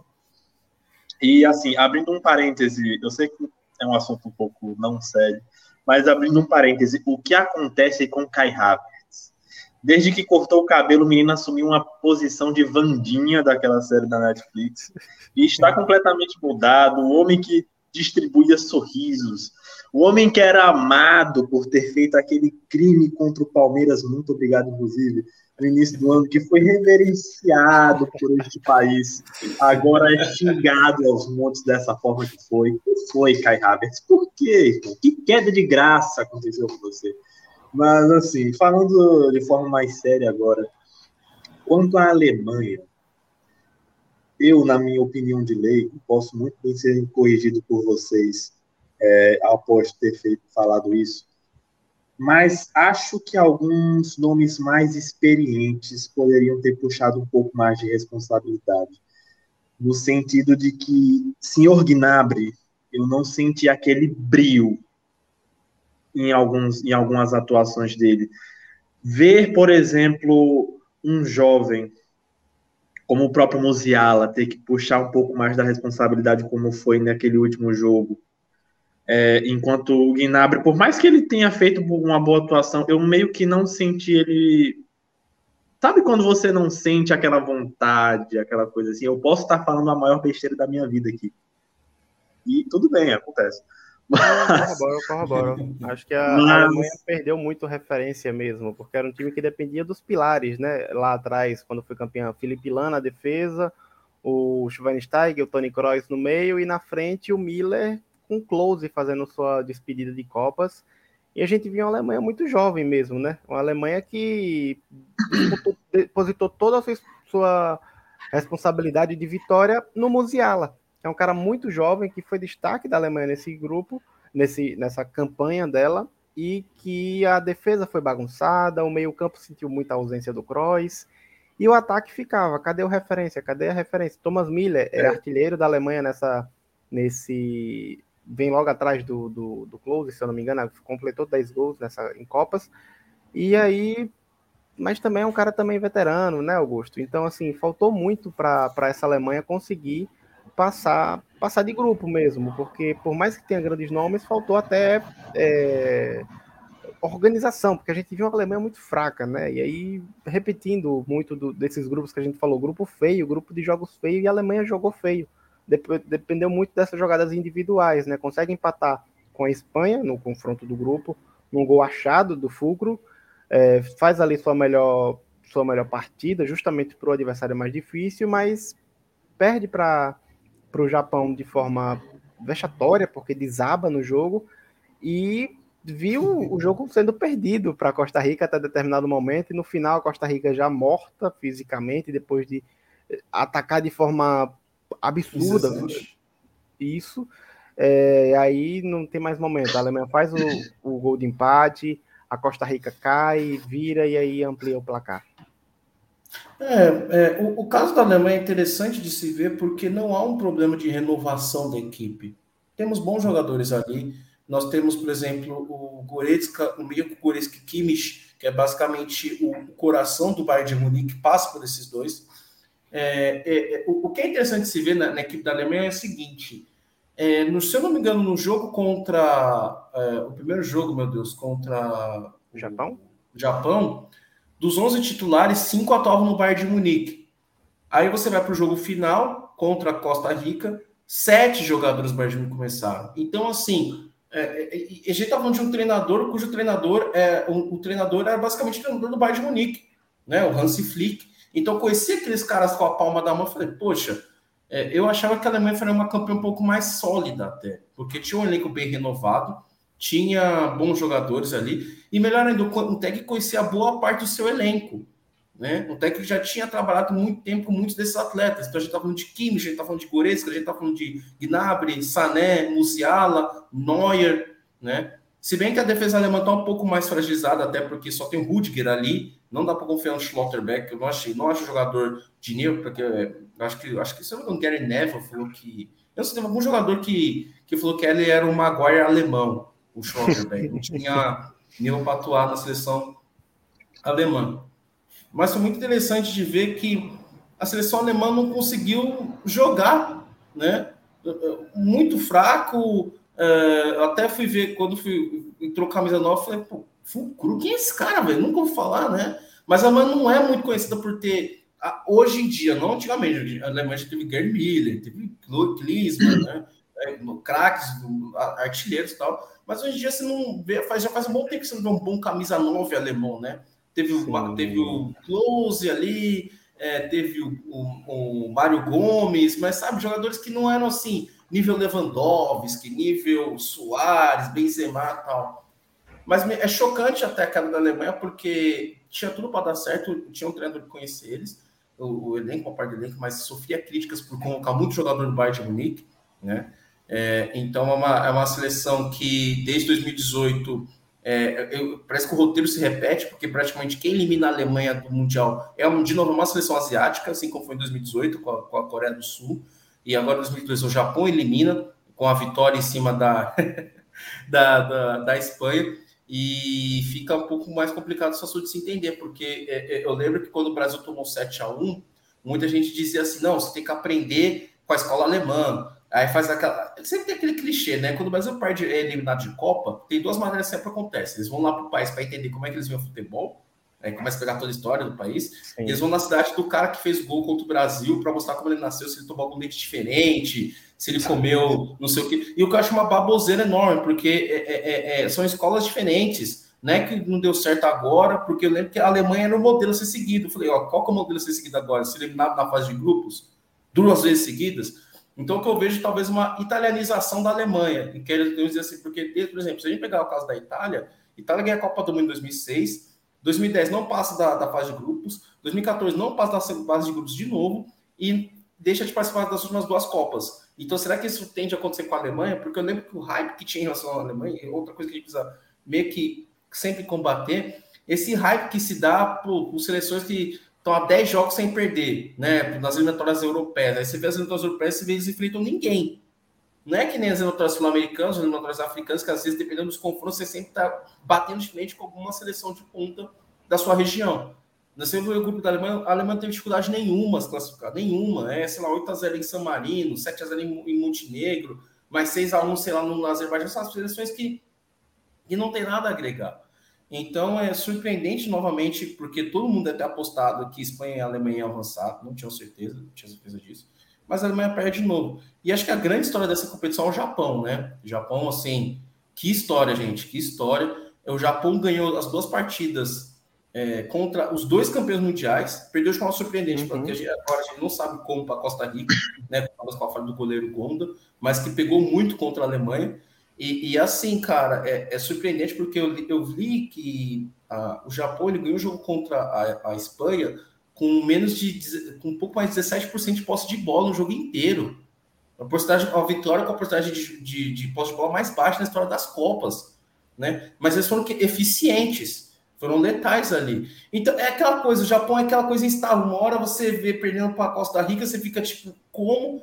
mas quando enfrentou as duas principais, deu pau nas duas e conseguiu a vaga, né? E teve aquela catarse por quase três minutos que a gente viu Espanha e Alemanha sendo eliminados, que a gente falou, gente, esse grupo aqui foi um dos melhores, porque a cada cinco minutos tinha um, um cenário diferente ali acontecendo, né? Mas, infelizmente, é, a Espanha é outro caso que eu coloco do mesmo jeito com, com a, a Inglaterra. Eu acho que a, a, Espanha não foi testada, inclusive perdeu para o Japão. É um time ainda meio muito jovem, tem informação ainda, mas é um time que tem alguns bons valores mas eu coloco na mesma situação da Inglaterra. Se pegar um time mais ajeitadinho, um time mais coeso, vai ter dificuldades. Ela tem dificuldade com essa Alemanha, que é horrível, né? Foi horrível. Não, não digo que a, seleção, que a seleção é horrível. Ela apresentou um futebol horrível. Não estou dizendo pelos nomes, mas, por exemplo, o futebol apresentado. Então, acho que ali, é, mérito total do Acho que essa é a história da Copa, é a história do Japão, é, que ninguém acreditava que o Japão poderia passar de fase e passou com autoridade em primeiro lugar no grupo com Espanha e Alemanha. Então, assim, é, foi um feito sensacional. E a Costa Rica, esse lance ali, é, até hoje. Porque passa a impressão, é, olhando a imagem de cima, realmente, é questão de percepção, a bola não sai inteira. Sim. Né? Mas vocês colocar de lado, é, é, é, tá lá a bola completamente fora, aparentemente, do círculo, do, do, do círculo do, do, da, do campo, né? Tem até umas piadas internas assim que os caras dizem, não, pô, tava fora. Eu falei, não, os caras falaram, tá dentro do estádio, não tá valendo. se, é pra, se é pra ver a Alemanha se ferrando, tá valendo tudo. Mas, assim, cara, o Japão foi um time guerreiro mesmo, né? São samurais azuis, né? Fizeram jus ao apelido. E fico feliz com a, um desempenho do Japão que prova que a, a, a Confederação Asiática de Futebol tem melhorado. Esses times, é, a, a distância entre os times europeus e os times da, da América, da Ásia e da África têm diminuído, mostrado que tem diminuído um pouco. Lógico, ainda tem a superioridade dos, dos europeus, são os que mais classificaram, mas essa distância entre eles está diminu tá diminuindo. É interessante de ver que essa frase que não existe, não tem mais bobo no futebol, eu acho que começa a virar realidade. Calma, que é só uma Copa, aquela coisa, se colocar 10 jogos entre Japão e Alemanha, provavelmente a Alemanha ganhe a maioria. Mas é o que interessou na hora, com a concentração máxima, o Japão levou a melhor nas duas ocasiões. É, e assim, eu acho que pesou muito também, é, vem pesando muito nesse jogo essa ideia do o, o, time que tem peças boas, o time que joga bem, joga bonito. Você citou o caso da Espanha, a Espanha teve mil. Cadê? Eu, eu peguei aqui o, o dado aqui. Vamos lá. Deu 1.058 passes no jogo contra o Japão. A Espanha deu cinco chutes ao gol. Cinco chutes apenas ao gol. Dois a mais do que o Japão. Então, assim, e, e a Alemanha teve muito menos, teve mais posse de bola do que a Costa Rica, obviamente, mas não essa posse de bola é uma posse de bola normal, quando o time tem mais é, qualidade, mais jogadores, só que deu 20 e tantos chutes ao gol. É, e 10, 12 foram gols, no, não tenho dado aqui agora. Mas assim, é, a Espanha vem mostrando muito esse futebol morno, né? Um futebol que não se reinventa dentro do próprio jogo, né? Estamos ganhando, vamos tocar a bola até chegar no gol. Estamos empatando, vamos tocar, no, tocar na bola até chegar no gol. Estamos perdendo, vamos tocar na bola até chegar no gol. E o próprio Luiz Henrique, é, nas substituições, as peças que ele coloca também são peças muito novas e que talvez seja geração para explodir mesmo na próxima Copa, até pela idade que tem. É um time que está se construindo agora para colher os frutos lá na frente, né? Entendeu essa, vem fazendo muito bem essa transição de, de gerações, né? A geração campeã que fez uma ótima, ótimas Eurocopas lá atrás, foi campeão da Copa do Mundo, é, bebendo muito mesmo da fonte de, de Barcelona e Real Madrid e novamente agora vem com essa reinvenção muito bem e que vem fazendo uma boa Copa do Mundo, apesar da derrota para o Japão. É, estreia muito bem, é, faz um jogo muito duro mesmo contra a Alemanha, tem esse vacilo contra o Japão, é, mas é uma seleção que ainda continua com certo favoritismo. Já a, a Alemanha tem muito essa geração mesmo, né, Augusto, que tu falou, que é uma geração pronta, um, os caras estão lá jogando bem nos seus times, e é curioso porque é, é, são, duas, são duas seleções que dependem muito da realidade do principal clube do seu país. O, a Espanha depende muito mesmo de como está o Barcelona. A geração do Barcelona. Foi assim em 2010. É, e a Alemanha depende muito de como está o Bayern de Munique. O Hans Flick ele é campeão da Champions com o Bayern. Ele tem todo esse elenco do Bayern nas suas mãos agora. Só que ele não, não consegue entregar.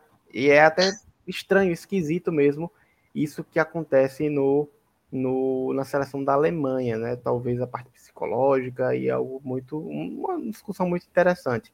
Mas sem perder tempo, vamos agora para o grupo F, o grupo de Bélgica, Canadá, Marrocos e Croácia. E a gente tem como invictos o Marrocos e a Croácia, que foram os que passaram. A Bélgica, todo mundo esperava fazer uma graça e ser a líder desse grupo, não consegue, e aí é, acaba sendo mais uma zebra, né? Todo mundo considera como uma zebra, mas vale aqui destacar e acho que a gente pode até focar mesmo é, agora nesse, nessa discussão de como vem fazendo uma boa Copa Marrocos, né? É, o Augusto pode até falar melhor porque é, com propriedade, porque o Marrocos ele perde o treinador, perde não, ele tira né, esse, esse, treinador que não vinha convocando o Ziyech, tinha muito essa rixa interna ali, é, pessoal mesmo, faz essa mudança de última hora, é, e dá certo. Vem dando certo até agora na Copa do Mundo. O Ziyech vem fazendo uma baita Copa. O Hakimi vem sendo lateral, o lateral direito de referência nessa Copa do Mundo. Talvez esteja na seleção de muitas pessoas que vem fazendo aí a seleção da Copa até agora. É, o, o, o, lateral esquerdo, que era do Ajax, eu esqueci, o Mazaraoui, Mazaraoui. Mazaraoui também vem fazendo uma ótima Copa e vem mostrando um time muito organizado mesmo, taticamente, um time muito inteligente, que sabe o que faz dentro do jogo, quando tá perdendo, quando tá ganhando, e não à toa vem invicto, né, Augusto? Sim, é, eu vou comentar basicamente só sobre Marrocos nesse grupo, deixo o resto para vocês comentarem, porque é, quando eu falei das seleções africanas, coloquei Marrocos, poderia passar devido às circunstâncias. Por quê? É, é, vale lembrar que no início do ano a, a situação era o, era o bósnio, o técnico era o bósnio Vahid Halilizit, e ele briga, como você falou muito bem, Vitor, é, é, é, com o Ziek e com o Masraoui e não os convoca mais. Não os convoca mais.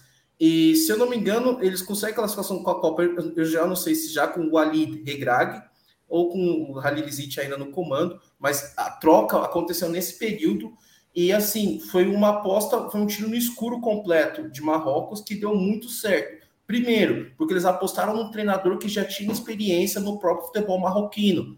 Vale lembrar que o Ali Regrag é o atual campeão da Copa da, da, da, da, Liga dos Campeões da África. Né? Ele conquistou o título com o Ida Casablanca né? O, o títulos contra, contra o Awali.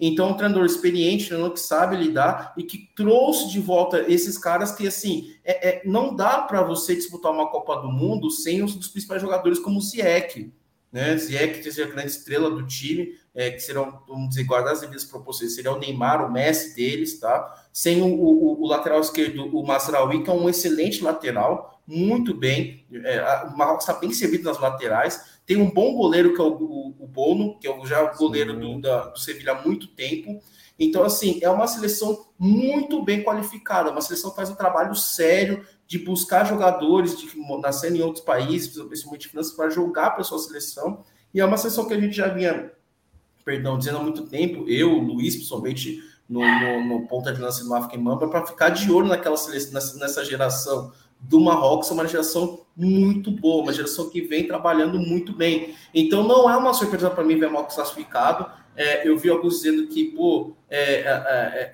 até uma certa arrogância por parte dos comentaristas da, da, da, do Grupo Globo, sempre puxando assim, dizendo que eu teve, não lembro, não lembro o nome de quem disse isso, mas eu sei que eles mais assim que os, quando os jogadores belgas chegarem na casa deles e deitarem a cabeça no travesseiro, eles vão se perguntar como é que eles perderam para o Marrocos. Isso é conversa de gente que não acompanha o futebol africano. É a mesma coisa, eles não acompanham, se recusam a entender como funciona o futebol africano, se recusam a, a, a avaliar como o futebol africano é jogado qualquer um, uma pessoa com, o mínimo de seriedade que fosse estudar futebol e visto futebol africano, falaria que o Marrocos tinha a chance sim de avançar. Era um time duro de se bater, é um time difícil de se bater. Eles provaram isso já no primeiro jogo, empatando com o atual campeão mundial, tendo Modric, tendo alguns semanas de 2018, com algumas boas adições ali, como Kramaric e outros. Empate, empata, vence com autoridade a Bélgica, né? Vence com autoridade a Bélgica e, e vence o Canadá também, que o Canadá também é mais, é mais, é mais um café com leite ali. Mas o, o trabalho todo do Marrocos é, é, é, um trabalho que vem de anos também. E, e parabéns pelo acerto da federação em retirar o treinador que estava prejudicando sua própria equipe, porque eu não vejo, eu não veria o, o Halilicic se ele fosse bósnio, treinador da seleção bósnia, deixar de fora gente como Pisevic, ou Dzeko, ou Dzeko, ou até o próprio Pjanic fora, por birra. Mas talvez uma seleção de um país que não seja dele, ele achou isso ok. Então, e assim, cara, olha a Copa que o Zeke tá fazendo. O Ziyech é, é, uma, é, uma, é, um, é um. Como posso dizer assim? É um personagem muito interessante. Porque o Ziyech, ele nasce na, na Holanda, ele nasce nos Países Baixos, ele é um cidadão neerlandês, e, e, a seleção holandesa queria que ele jogasse por eles. Ele recusa e opta jogar para o Marrocos. E ele é chamado de burro pelo ninguém mais, ninguém menos que Marco Van Basten. Tanto que dois, os dois trocam farpas pela imprensa, porque o Van Basten critica a escolha dele de jogar para o Marrocos, mas olha só a história dele, né? Olha só, ele praticamente ajudou a levar o time de Marrocos às oitavas de final de uma Copa do Mundo, que uma coisa que não acontecia desde 1988. Não, desculpa, 1998, se não me engano, a última participação do Marrocos nas oitavas. E detalhe, Marrocos consegue ser a, a, o quinto, é pela quinta vez, uma seleção africana termina como líder do seu grupo. É apenas a quinta vez. Marrocos conseguiu isso feito duas vezes, em 86 e agora em 2022. As outras seleções que conseguiram isso foram as seleções de Nigéria em 94, 98 e Camarões em 90. Então, assim, há 24 anos não tínhamos uma seleção africana terminando uma fase de grupos como líder do seu grupo. Então, só você provar a qualidade da seleção marroquina. Não era um time fácil de bater. Vai ser um time duro de se bater nas oitavas. Não sei quem vai enfrentar o certo, não lembro de chaveamento. Mas. Espanha. Espanha, então, Espanha vai ter. É bom a Espanha ficar esperto, porque vai ser um jogo com contornos políticos também, tanto por causa das relações entre Espanha e, e, e Marrocos, por, também, por conta também da imigração marroquina à Espanha. Então tem aquela coisa os espanhóis verem os marroquinos com certo desdém, com certo desprezo, né? Então vai ter um, um contorno político aquele jogo. A Espanha não terá jogo fácil. A Espanha não terá jogo fácil contra Marrocos. Eu, eu não duvido o Marrocos chegar nas quartas final de uma Copa do Mundo com esse elenco muito bem qualificado que eles têm. É, é, Marrocos se provou todo momento. Eu acho que assim, nesse, se a gente tivesse um, um possível grupo da morte, eu não veria difícil apontar o grupo F como um grupo da morte que ficou muito difícil esse grupo da morte de Copas, porque sempre eram duas seleções potentes, só que a gente tinha justamente o Marrocos podendo surpreender, tinha muito essa dúvida de como o Marrocos ia chegar por conta dessa questão do técnico e de tudo, essa dúvida se o time ia render o que podia de fato, mas encaixou e vem correspondendo. E aí, é, diante de uma Bélgica frágil por questões de elenco mesmo, muito limitado, que não conseguiu. Tem jogadores bons, mas não está conseguindo se renovar, principalmente na defesa. Vale lembrar que é o Dervai e o Vertonghen então aí, ó, há anos, tem uns 10 anos que essa é a zaga da Bélgica que acabou, não tem o que fazer. 2014 era essa zaga titular e hoje é essa zaga titular. Isso mostra. Ainda tinha o Company ainda, né? Que era uma tinha referência. O Company também, uhum. que era uhum. referência. E Company bate esses dois facilmente. É, só que faltou, faltou um encaixe nessa Sérvia, nessa Bélgica, perdão. E o Roberto Martinez também se mostra um técnico muito limitado, quando ele não consegue colocar os jogadores que estão pedindo passagem, como o Trozar, que é um, basicamente um dos melhores jogadores da Bélgica nesse, nessa, nessa hoje, é, insiste no Hazard, que já se provou várias vezes que não é mais aquele Hazard de 2018, não é aquele Hazard do Chelsea, é o Hazard do Real Madrid, que até agora não se mostrou um jogador de futebol de qualidade. E tem a ausência do Lukaku, que ele sente a lesão e ele entra no meio da Copa voltando de lesão, não rende bem, perde uma, um, vários gols para cima da Croácia.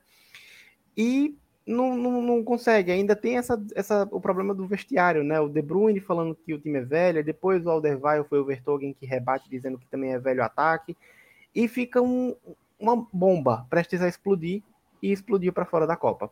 É, a Croácia, eu acredito que chegou como favorita, eu acho que a Croácia foi a favorita, até porque é a, vice, a atual vice-campeã do mundo. É, começa um pouco devagar, só que depois vai se encaixando e talvez falte justamente essa referência no ataque, porque a grande força da Croácia sempre foi esse meio de campo, né? O Kovacic, o Perisic, o Modric, então são jogadores que quando se entrosam vai muito bem. Foi assim na Copa 2018 que eles chegaram lá na frente, né? São jogadores que se defendem bem e tem essa transição muito boa também para o ataque. É, são jogadores referências nos seus times europeus também, isso é importante. E mas muitas vezes faltou essa referência no ataque. Faltou talvez o Mandzukic, que foi muito bem na Copa 2018. Faltou um, um, essa espécie de jogador lá na frente, né? A gente tem o o, vou pegar aqui, meu Deus, cadê, cadê, cadê, cadê, cadê? Uh, Só abrindo parênteses enquanto você está procurando, é, ah. Modric, senhor do meio campo, né? 37 anos, o cara joga Sim. o fino da bola. É impressionante. É impressionante. Muita gente questiona aquela, aquela, aquela bola de ouro que ele recebeu, mas eu acho muito justa pelo, pela carreira inteira que ele fez. E outra, ele é um cara de 37 anos que é titular num dos maiores clubes do mundo, se não o maior clube do mundo, que é o Real Madrid, que é muito conhecido assim de dispensar o jogador quando o jogador já não serve mais. Né? Uhum. Eu não sei se eles ainda já acharam um substituto para o Modric, já acharam um substituto para o Casemiro, que é o, que é o Chouameni, mas para o Kroos deve ter ali, talvez seja o Camavinga ou o Valverde, mas para o Modric ainda, acho que eles não têm substituto, cara. E, ele, e o que ele está fazendo nessa Copa só prova isso. Desculpa se é. tivesse parecido. Não, à vontade. É, eu só ia dizer que falta essa referência no ataque, porque em 2018 a gente tinha o Mandzukic. Hoje a gente tem o Livaja, que é jogador do time croata, assim, zero, é, zero poder de fogo, assim, é, experiência de jogo grande. Tem um Kramaric, que acaba sendo esse cara mais experiente, só que ele é um cara de ponta também, não é um cara de referência no, dentro da área. E o Petkovic, que era alternativa nesses jogos, que era entrando sempre no segundo tempo. E foi um time que faltou mesmo esse poder de fogo dentro da grande área, mas conseguiu a classificação, né, né Leandro? E aí a Bélgica é, decepciona, o Marrocos surpreende, a Croácia faz o seu mamão com açúcar e o Canadá, é, a seleção que volta a uma Copa do Mundo, estreia em Copa, volta a Copa, vou, vou, vou apurar isso aqui agora, e acaba conseguindo ali, podendo até começar bem para cima da Bélgica, né? Perde o gol com o, o Afonso Davis e o, o Courtois pega o pênalti e a, sai da Copa do Mundo com três derrotas, né? É, com certeza. Eu só queria denotar assim o quão gostoso é ouvir pessoas que sabem do que estão falando. Né? Eu acho. É, não, de verdade. É, eu estou é, gostando bastante de ouvir é, Augusto citando muitas coisas sobre essas seleções africanas, porque quer queira ou quer não, são seleções que não têm aquele hype da grande mídia, não, tem, não são tão conversadas quanto algumas outras, mas que merecem uma baita atenção. Como, por exemplo, essa seleção do Marrocos, que me surpreendeu bastante. A gente sabe que tem nomes capazes, tem, que tem um futebol bom e que a gente não via ninguém comentando, a gente não via as pessoas dando o devido valor, que chega aqui, que se classifica para as oitavas e, pô, que coisa gostosa você ver uma coisa dessas. Principalmente porque, pô, deixou a Bélgica de fora, né? Que, que destreza, né? Que coisa que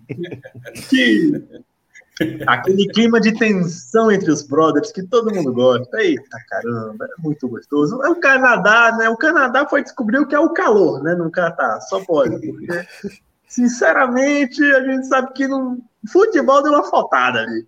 E a Croácia, como já foi muito bem dito, tem um, um bom futebol, mereceu esse primeiro lugar. Mo, é, já citaram muito bem. Eu, eu ia até falar da idade de Modric, mas já muito, é, Augusto muito bem citou que, pô, um cara de 37 anos, cara, e que você vê um futebol absurdo. A seleção croata tem um futebol muito interessante, vejo chegando muito bem para essas oitavas, mas com certeza eu manteria aquele olho, aquele carinho especial nessa atuação do Marrocos, que, cara, se chegar nas quartas de final, eu vou dar uma vibrada gostosa. É, o Canadá ele retorna à Copa do Mundo depois de 36 anos. Se vê por quê? É, é, a primeira e única vez, é, a primeira e única vez, né, que ele participa em 1986. E ele volta com peças boas. O, tem o, o Afonso Davis, tem o, o lateral esquerdo. Meu Deus, eu tô terrível com os nomes hoje. Não, tudo bem. Olha, com todo respeito à seleção do Canadá, com todo respeito aos jogadores, mas quem conhece mais de cinco nomes precisa ver a cor do sol. Não, de verdade, tá bom? É, o Alfonso Davis, que é o lateral direito, e o Jonathan David, que é o centroavante, que acaba sendo essas referências, né? O Jonathan, atacante do Lille, e o Afonso Davis, o lateral do Bayern de Munique. Mas grande. acabou sendo, sendo jovens, né? Jovens que acabava tomando uma responsabilidade muito grande. E o Canadá com seu goleiro que fez uma bagaceira nesse último jogo, foi, foi horrível, mostrou falta de é. noção de futebol terrivelmente e acaba sendo um mero coadjuvante nesse grupo. E agora a gente vai para o grupo do Brasil, o grupo do, do famigerado Brasil, do Brasil brasileiro, que entra nessa onda de poupar jogador, vai para uma decisão de primeiro lugar ou segundo lugar é, contra Camarões, com o seu time reserva, e acaba perdendo pela segunda vez na sua história para o Camarões e dessa vez em Copa do Mundo e perdendo a sua invencibilidade. Eu vou começar com você, Leandro, que você que já está aí na tela grande.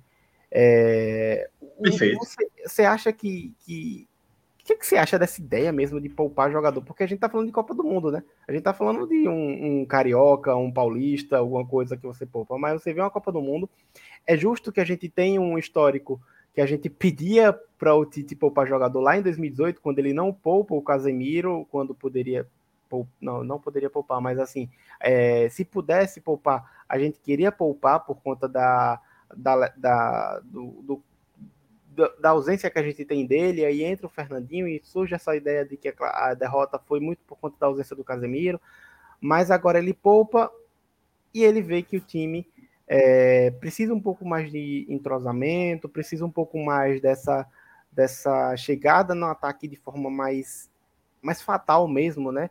e a seleção de Camarões, que fez um ótimo jogo, foi inteligentíssima no seu papel do jogo, conseguiu se defender muito bem. O goleiro fez uma ótima partida, o goleiro do, de Camarões. É, o Augusto pode até falar melhor depois sobre essa polêmica que teve na questão do Camarões, né? É, envolvendo o técnico, envolvendo o Eto'o, envolvendo o Onaná. E aí. É... Mas acabou se mostrando um time muito maduro, um time muito inteligente taticamente, um time muito inteligente no campo e o Brasil teve mais posse, atacou, mas faltou mesmo é, atacar e matar o jogo. O Gabriel Jesus faltou aparecer, entrou o Pedro, que todo mundo pediu, e também faltou chegar a bola no Pedro. Faltou aparecer o próprio Pedro, a bola até chegou, mas faltou aparecer mesmo. E o Brasil sai de campo sem marcar nenhum golzinho e perdendo para o Camarões. Vai defender o título, ou, é, Leandro? É para mostrar o quanto que o brasileiro não consegue uma alegria na vida, né? Porque é, a gente criticou tanto porque não poupou certas peças, aí chega aqui, poupa tudo, aí também a gente não consegue o melhor dos dois mundos nunca. Uh, é complicado, porque a gente chega numa Copa do Mundo, a gente é, é interessante que se poupe, alguns jogadores, como, como foi dito, né? Preservar parte física. A gente viu que a bruxa tá solta e em algumas, em algumas partes que tem alguns jogadores se machucando, e não é interessante você, num jogo que não vale, teoricamente não vale tanta coisa, você perder peças vitais aí mais para frente, né? Também pela questão dos cartões, como foi o caso de Casimiro na Copa passada e tudo mais. Porém, eu acho que poderia ter sido mais mesclado e quem sabe a gente poderia ter tido um resultado mais é, agradável aos olhos da maioria da população. Que eu não quero abrir meu Twitter hoje. Eu não quero. Porque eu sei que se eu abrir, eu perderei, eu perderei pelo menos uns 70% da minha saúde mental em cada atrocidade que haverá lá. No mais, é, é complicado. A gente, como você bem falou, Gabriel Jesus, ele está naqueles períodos de três dias de transição para ressuscitar ainda. É, a gente tem o Pedro que entrou ali pelo segundo tempo. A gente viu um confronto muito interessante entre ele e a bola que ficou um pouco mal resolvido, mas ainda assim eu, achei, eu acho que ele poderia ter entrado um pouco antes. A questão é que realmente é um jogo que a gente teoricamente poderia perder, bem teoricamente, né? Porque as posições do grupo não seriam tão afetadas por isso. Mas é claro que a moral, de repente, poderia ter se mantido alta, né? Talvez a derrota para alguns possa ter pesado um pouquinho por não ter conseguido mostrar aquilo que poderiam, é, que gostariam de ter mostrado. Algumas peças que entraram hoje, acho que é o exemplo de Anthony, que não conseguiu demonstrar aquilo que ele poderia que ele demonstraria no, no United, por exemplo. É, mas vejo a com bons dupla de Gabriel, né? Jesus e Martinelli, né? Tá voando no Arsenal. O Martinelli até fez uma boa partida, acho que foi um dos melhores jogadores do Brasil hoje. E o Jesus não consegue encaixar nessa seleção, né? Mais um jogo Cara, branco é sem marcar na Copa. É incrível. Gabriel Jesus e Copa do Mundo parece que não casa sabe? É uma coisa que me dói um pouco no coração. Eu queria ver o menino indo bem, eu, que não, eu queria muito. Mas, infelizmente, não é uma vontade mútua é. entre o destino. E aí acaba nisso, né? Camarões mereceu esse resultado muito bem. Achei muito interessante a comemoração do jogador que chegou a ser expulso, tirando a camisa, mas que eu acho que no coração dele valeu e eu faria a mesma coisa. Tem que comemorar, estava feliz, ganhou. Não adiantou de muita coisa em questão de classificação, não, mas poxa, a emoção que o cara conseguiu ali, meu Deus do céu, quem é o cara venceu o Brasil numa Copa do Mundo? É o time reserva, mas é o Brasil, cara. Fez um gol ali, saiu com a vitória, saiu com a, uma moral, saiu com a cabeça erguida e deixou o Brasil nas cucuias. Né? É, a opinião popular vai cair de pau em cima do nosso técnico. E, como eu falei, né, a gente não teve o melhor dos dois mundos entre as mesclas, entre algumas peças que poderiam ter sido deixadas e algumas que poderiam ter sido poupadas. Foram todas poupadas, a gente acabou com esse resultado. É, a seleção é, reserva, a gente vê que faltou um pouco de entrosamento, faltou um pouquinho ali de acerto ali naquele último texto do campo, aquela definição realmente poderia ter levado a um resultado mais é, bonito aos nossos olhos. Mas mesmo assim, muito méritos aí, muitos méritos aí de Camarões que ainda conseguiu seu resultado, conseguiu sair de cabeça erguida e é isso. Desculpe se eu tiver falado alguma besteira criminosa. é isso. Mas é sobre isso. Antes do, do Augusto... Relaxa. E eu vou pedir licença para desligar minha câmera rapidinho, porque meu celular está descarregando. Eu vou só pegar o carregador. Fica à vontade. Eu vou, antes do Augusto entrar aqui, é, falar da palavra, é, eu vou só dizer mesmo que foi um jogo duro pro elenco do Brasil, porque perde aí outro lateral, né? O Alex Telles, ele sai contundido, ele sente uma lesão, até ficou difícil de definir no primeiro momento o que foi que ele sentiu, porque ele pula no cruzamento ali, divide a bola, não sei se é costela, não sei se é é, braço, mas aí no banco de reserva deu para ver que é joelho. E preocupa uhum. muito para o próximo jogo, porque complicado. A gente sabe como é lesão de joelho. A gente já tem o Alexandro aí sentindo nesse último jogo, aí ele entra para substituir o Alexandro. e o Marquinhos que entrou no lugar. Eu até achei ali no primeiro momento que o Bremer ia fazer o papel do lateral esquerdo, porque ele faz isso também, esse papel de um zagueiro mais é, que vai ter uma profundidade maior pela lateral na Juventus, só que é o Marquinhos que fez esse papel e fez muito bem. É, conseguiu ali construir boas bolas para o Brasil na lateral esquerda. É, o Daniel Alves, que era outra polêmica dessa lista do Tite, fez uma partida discreta, não comprometeu tanto, mas também não, não produziu tanto. Ele caía muito por, por dentro, como era de se esperado pela própria tática do Tite. Mas é um Brasil que sai de campo um pouco não sei o Brasil elenco, Augusto, né? Mas assim, o uhum. torcedor brasileiro colocou talvez muita expectativa nesses jogadores jovens e, e, com razão, até pelo que eles fazem nos seus clubes, né?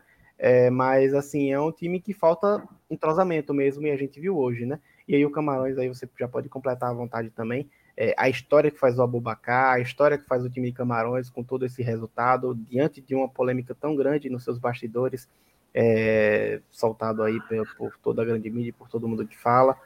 É, enfim, fica aí à vontade.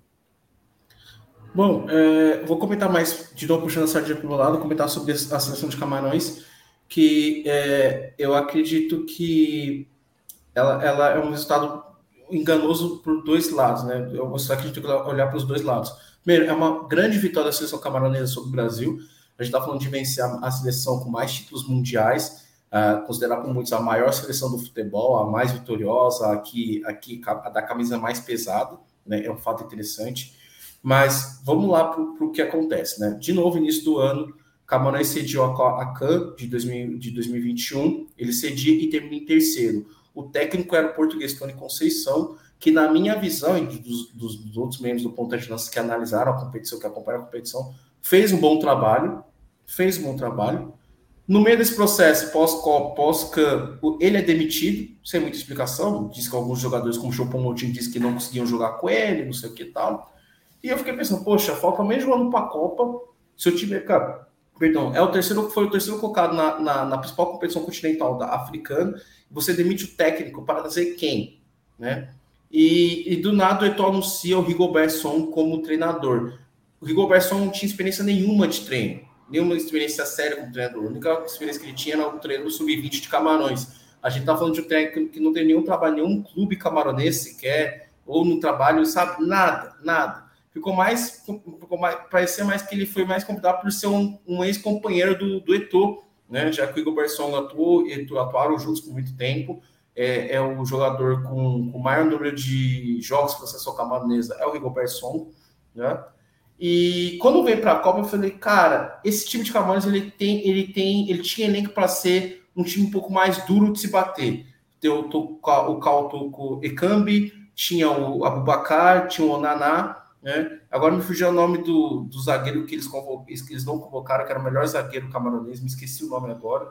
E tanto que o Igor Bresson convoca outro zagueiro que mais parecia um, um zagueiro meio estilo Daniel Alves, ou seja, já tinha dado o que tinha que dar, não tinha que estar ali, foi muito criticado pela convocação, né? E no primeiro jogo eu vi aquilo, eu falei, cara, que desorganização da federação da FECAFUT, né? E eles também trocaram de fornecedor em cima da hora, tá? Eu não vou falar propaganda das marcas porque não está nos patrocinando aqui, né? Mas é, é, é, importante lembrar que teve essa, essa troca de fornecedoras e que soltou algumas das camisas camarões, inclusive a, a, a talvez a camisa 2 e a camisa 3, sendo eleitas como uma das mais feias para a Copa. Mas o que me irrita muito é que o Eto'o é o presidente da, da FECAFUT, da Federação Camarões de Futebol, e eu esperava uma gestão mais profissional da FECAFUT, né? Mas parece que ele comete os mesmos erros das federações africanas no geral. O mesmo erro que a Federação Nigeriana cometeu, o mesmo erro que a Federação Camaronesa e Ganesa cometeram. Por quê? Você não planeja ir dar uma Copa do Mundo em três meses. É um ciclo. Você não demite seu técnico para dizer, ah, não gosto dele e tal, porque eu quero outro treinador. Não, cara, não é assim que funciona. Eu, a gente elogiou Marrocos e, e Senegal porque eles apostaram em trabalho de longo prazo e que não só ficava só considerado na pessoa do técnico. Porque, por exemplo, Marrocos demitiu o, o, o Halil mas não por conta que o trabalho dele era ruim, mas por conta de da ausência de jogadores que poderiam, se, de, poderiam fazer diferença para o elenco, fazer a diferença para os Leões do Atlas. Então, no caso do Eto'o e no caso da Nigéria, principalmente, o que me irrita muito é o amadorismo na, no comando dessas federações. Camarões poderia ter feito uma campanha muito melhor do que fez agora. Muito melhor mesmo. Tinha um elenco qualificado. Essa briga com o Onaná é, é, é, é, coisa de gente que não entende a regra do futebol. Eu entendo que o Song, o Rigobert, era autoridade ali. Se o Onaná desafiasse e ficasse, a autoridade do Song seria questionada. Mas, gente, o Onaná é um dos melhores goleiros do mundo. Né? Não, não sei se está no top 10, mas talvez esteja no top 20 de goleiros. É o goleiro da, da, da Inter, né? Um clube qualquer. E você chega lá para brigar com o cara porque você quer que o cara rife a bola o tempo todo, não saia tocando de vez em quando possível, é, é sacanagem. Porque se rifa a bola, a bola cai para adversário, não que adianta se rifar a bola, né? A não ser que ele não confie na saída de qualidade, numa saída de qualidade com o toque de bola dos seus defensores. Então, para mim, o que me falta, o que fica, o que fica sua cabeça é que poderia ter sido melhor se a gestão da FECAFUT fosse mais profissional. E é isso que me irrita bastante no São Paulo eu achava que seria uma federação um pouco mais organizada, mas não, cara. Eto'o jogou em Barcelona, jogou em Inter de Milão, em clubes que a estrutura administrativa era mais organizada, que permitia que os jogadores pudessem jogar melhor, com uma estrutura melhor e tal. Mas ele comete mesmo erros de federações que não estão preocupadas com o desenvolvimento do futebol. Né? Parece que, a, a, enquanto a África, enquanto parte das federações africanas, não todas, não se ficarem se preocupando só garantir vaga para a Copa do Mundo e não no desenvolvimento do futebol local, no, no, no, recrutamento de jogadores que nascem em outros países, que isso acontece muito no continente africano, de muitos jogadores serem unidos de países da, da, das antigas metrópoles europeias, vai ficar nisso aí. Eu acho que Camarões tem um plano potencial, tem muito jogador camaronês que nasce, descendente de Camarões que nasce na França, que joga pela seleção francesa, que joga para outras seleções, por exemplo, o, o, o, o Embolô, o Embolo, autor do Sim. gol da vitória da, Su da Suíça contra Camarões, é camaronês. Ele poderia ter jogado para a seleção camaronesa. Mas por quê? É por causa de desorganização assim. Eu não culpo um, um, um descendente de africano jogar para uma seleção europeia do que em vez de jogar para uma seleção grande, grande africana, por conta da desorganização. Eu, por mim, eu vou puxar essa demais para o meu lado ainda, eu sou filho de imigrantes nigerianos, nascido aqui no Brasil, mas sou nigeriano. Eu vejo a desorganização da, da Federação Nigeriana de Futebol e eu não, não, não condena um jogador que queira jogar para uma seleção europeia. Como, por exemplo, o camisa 9 da seleção suíça é filho de nigeriano, o Cafo. Ele, ele é nigeriano, poderia ter jogado para a seleção nigeriana. Mas como é que você vai jogar para uma seleção que demite o treinador a cada, sei lá, faltando três meses para a Copa? Assim, ah, porque eu não gostei de alguma coisa. Como é que você já jogar para uma seleção como a Nigéria, por exemplo? Olha, olha só a besteira que eles vão fazer eles passaram a Copa das Nações e poderiam ter decidido a vaga para a Copa do Mundo com um treinador tampão. Um treinador tampão, cara, o Augusto Egoven. Para a Copa do Mundo, ele chega outro treinador e tá assim. Desculpa, mas caralho, o que, que, que tá acontecendo? Como é que isso, isso não é aceitável? Uma seleção que se preza, uma seleção que leva o seu futebol a sério, não pode ser tratada desse jeito. Não adianta, não adianta as seleções africanas quererem ser um, um, chegar próximo de, de, de, Brasil, Argentina, Alemanha, para Uruguai, é, Itália, tal, não sei o quê, demitindo técnico toda hora. Você não vê essas seleções fazendo isso. Ou se elas fazem isso, elas fazem com sério período de antecedência para que o treinador possa vir, se adaptar, conhecer melhor o elenco e treinar para a próxima Copa do Mundo. Nas seleções africanas isso acontece. Ah, eu demito porque eu não vou com a cara dele. Ah, porque não sei o que, sabe? E essas picuinhas de toda a Copa é, é bônus que não é pago, é jogador que briga com o treinador. Então, assim, o, o, o vale lembrar, interessante, só para fechar minha participação aqui, é, é, é, a primeira Copa em que os cinco treinadores das seleções africanas são africanos. É a primeira vez que isso acontece em toda a história das Copas, né?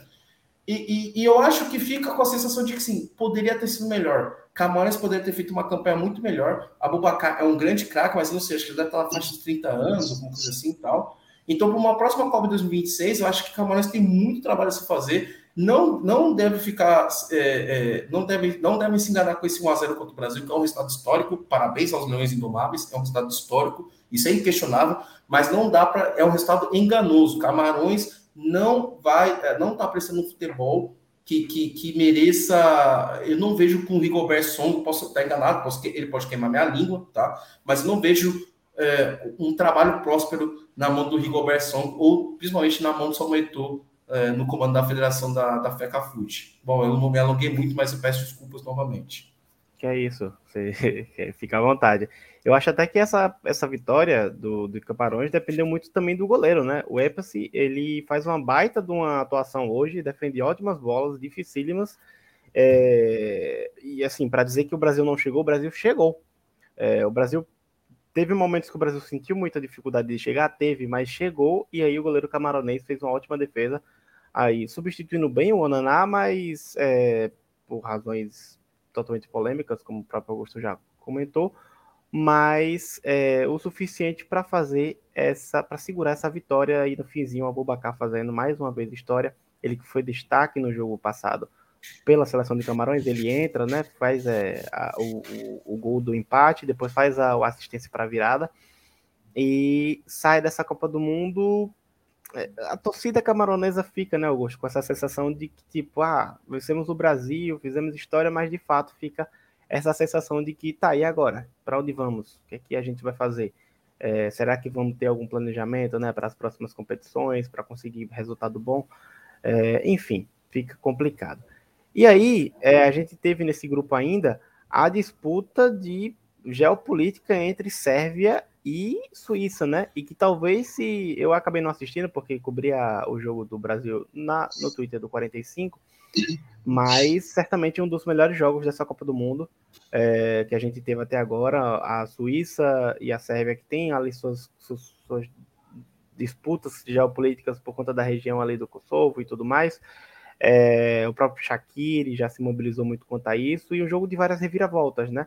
O, deixa eu colocar aqui o grupo. O, a Sérvia abre o placar, a Suíça. Não, a Suíça abre o placar, a Sérvia vira depois a Suíça vira novamente e consegue essa vitória que põe a Suíça na segunda colocação. Faltou um golzinho só, um golzinho só e o Brasil ia para a segunda colocação do grupo. A Suíça passava em primeiro e complicava ainda mais o, o caminho do Brasil, que a gente fala já já para encerrar essa live a, as oitavas de final. E aí, o que é que vocês têm a, a comentar desse jogo? Se quiserem falar rapidamente, quiserem aprofundar em alguma coisa, para a gente já passar para o próximo grupo. Disputa boa entre Sérvia e Suíça hoje, né? Eu não assisti. eu, eu, também não assisti porque eu achei que ia passar na, na Twitch do Casimiro, mas o Casimiro também está passando o jogo do Brasil. É para casa que a gente tinha TV a cabo. É, mas é, é, eu, tô, eu posso falar bem por cima, porque eu vi os gols, mas não vou comentar sobre o jogo, mas essa questão geopolítica mesmo. Sempre foi um jogo interessante. Para mim, era o jogo que estava mais do grupo do Brasil, era o que eu mais queria ver por conta dessas rixas entre os, é, os kosovares e a seleção da Sérvia. Mas a, a Sérvia, para mim, foi uma grande decepção para mim nesse grupo, porque Sim. foi um time que prometia muito. Tinha atacantes de peso, tinha o Mitrovic, Luka, acho que o Luka, não, Luka Jokic não é, né, não é Sérvia. Vlahovic, é, né? Vlahovic, Mitrovic, o, é. o meio-campista, o, como é que é o Sergei Milinkovic Savic, também tem o goleiro também, né? Outro Milinkovic Savic, mas que não entregou de novo. Não entregou de novo. Acho que a Sérvia também, em 2018, mesma coisa, não passou da fase de grupos, né? Na mesma Copa passada, perdendo também para, para, para a Suíça. Uhum. E assim, a Suíça é um tipo de time é, que todo mundo, assim, algumas pessoas criticaram o Brasil por vencer por tão pouco a Suíça, mas assim, é, geralmente é, é, é de pessoa que talvez não esteja tão familiarizada com o futebol de seleções. Suíça é sempre um time chato. Suíça é um time que, assim, ele pode não atacar, mas não toma gol. A minha primeira lembrança da, da Suíça foi é, na Copa de 2006, quando a Suíça é eliminada sem tomar um gol sequer. Ela, se não me engano, não tomou gol. Eu era pequeno, falei, como assim, velho? Você eliminado, não tomou gol, você não perdeu, você ia ser eliminado. Vai porque caiu nos pênaltis. Então, desde 2006, quando aquele ferrolho suíço, né? É uma seleção que aproveita muito dos jogadores naturalizados para, para se reforçar e manter o time muito bem competitivo. Então, assim, é, é aquela coisa, Suíça talvez não, vai, não, não vá longe, não vá, mas foi a seleção que eliminou a. Se não me engano, foi a Suíça que eliminou a França na Euro. Sim. Né? A poderosíssima seleção da, da, da França na Euro. Né? Então não é um time qualquer, cara. Então vi muita gente criticando isso. Falei, gente, é a Suíça. É, a Suíça não é uma Dinamarca, não é uma. Não... E isso que eu acho engraçado. A Suíça não foi tão hypada quanto a Dinamarca, mas é muito melhor do que a Dinamarca. A seleção suíça é muito melhor e muito mais constante. Quando a Suíça faz boas campanhas, detalhe, a Suíça tirou a Itália da Copa. Do, no, no, no, Itália poderia se classificar na, na, na, direto para a Copa e a Suíça tirou. Né? Então, assim, é, é um time que a gente tem que sempre estar tá respeitando, porque é um bom time e a Suíça está de parabéns mais uma vez, mais uma classificação para as oitavas da Copa do Mundo. Perfeito. Suíça passou, Brasil passou. E no grupo H passou Portugal em primeiro e Coreia do Sul surpreendendo todo mundo nesse jogo de hoje maluco que ressurgiu das cinzas, né? O time que infelizmente só tem o, o som, o Sonaldinho, chamado por muitos, o atacante do Tottenham, acaba sendo a esperança dessa Coreia do Sul, que é limitadíssima, é, infelizmente, para os coreanos, mas eles conseguem passar, essa, conseguem essa classificação histórica para as oitavas de final. Portugal ali é, vacila no final do jogo, toma esse gol. Enquanto isso, a revanche entre Gana e Uruguai a revanche reeditando né, as quartas de final da Copa do Mundo de 2010, onde deu Uruguai naquele polêmico lance do, do Luiz Soares, né, que ele coloca a mão, impede o gol da Gana, e aí no pênalti o, atacante, o jogador de Gana acaba perdendo o pênalti, o jogo vai para os pênaltis, o Uruguai passa, e aí reedita essas quartas de finais já na fase de grupo, e novamente deu Uruguai. Novamente o Uruguai consegue a vitória para cima de Gana. Gana perde novamente um pênalti. É, curioso esse caso. E aí acaba, mesmo com a vitória do Uruguai, faltou ali um golzinho. Um golzinho do Uruguai para a classificação da Celeste. Mas deu Portugal, deu Coreia do Sul. E eu vou começar com você, Leandro, você aí que tá quietinho. É, dá aí seu, seu palpite. Cara, que maluquice essa Coreia. E o Portugal também, né? O Portugal, assim, é, você, como bom torcedor do Manchester United, que eu sei porque eu também sou, a gente sabe e que, que, que Copa vem fazendo o Bruno Fernandes até aqui, mas que bagunça esse time de Portugal, né? Porque novamente é uma seleção com muitas peças boas, talvez a maior geração de sua história no quesito de equilíbrio de peças na defesa até o ataque, né? Tem um goleiro bom, tem uma defesa boa, tem um meio campo bom, um ataque bom, mas que não entrosa, né? É, contra a Gana, parecia que ia perder naquele lampejo de muito bom da Gana na primeira rodada. É, ganha do Uruguai, ganha bem com o segundo tempo, e aí contra a Coreia do Sul, na hora de mostrar 100% de aproveitamento, decepciona. É, na hora de tirar a nota 10, Portugal sempre dá aquela bobeada, né? Nem reclamo, eu acho que é uma baita dívida histórica, né? Mas, assim, as atuações de Portugal, como você falou, foram, e como eu acabei de falar, eram bem isso, né? Tipo, eles acertam, mas não conseguem aquele 10. Bruno Fernandes vem fazendo, fez boas atuações nos últimos jogos, tem boas peças. Tem o, o Serrote, né? Que, por mais que esteja ali na, não esteja mais na flor da idade, ainda é um homem perigoso se deixar chegar. Não é aquele homem que vai ter várias chances no jogo, mas as poucas que ele possa ter ali, ele pode fazer aquela diferença, apesar de não estar mais é, no, seus, no seu auge, nos seus tempos áureos de forma física e tudo. E quem diria, né, que o nosso Jungkook do BTS se apresentando na, na, na abertura da Copa do Mundo seria um presságio para esse glorioso resultado que nós tivemos hoje. É, essa seleção da Coreia que realmente super limitadinha, mas que do seu jeitinho conseguiu, né? Foi lá, chegou que devagar e sempre, não importa celebre, você pode muito bem ser a tartaruga e chegar lá no seu ritmo, no seu jeitinho, com calma, ali, com jeito, né? Com calma e jeito, se chega, não vou terminar a frase, mas Uruguai Assim, falando do Uruguai, fica aquela dúvida. Será que a Rascaeta não poderia ter sido uma peça de decisão para essa classificação se tivesse entrado antes? Será que o técnico foi realmente teimoso em não reconhecer que o camisa 10 da seleção uruguaia é 10 com um motivo, né? Ele só não usa a 10 do Flamengo, a gente sabe muito bem por, por por opção própria, né, porque ele gosta do 14. É, quanto a Gana, eu vou deixar nosso querido amigo Augusto ver, é, vender o peixe dele, como sempre. E, mas, assim, é como você falou, né? Portugal aquela bagunça que funciona, mas ainda é uma bagunça. A Coreia do Sul dando alegria aos nossos K-popeiros de plantão. E Uruguai decepcionando nossos colegas que torcem pelas seleções sul-americanas.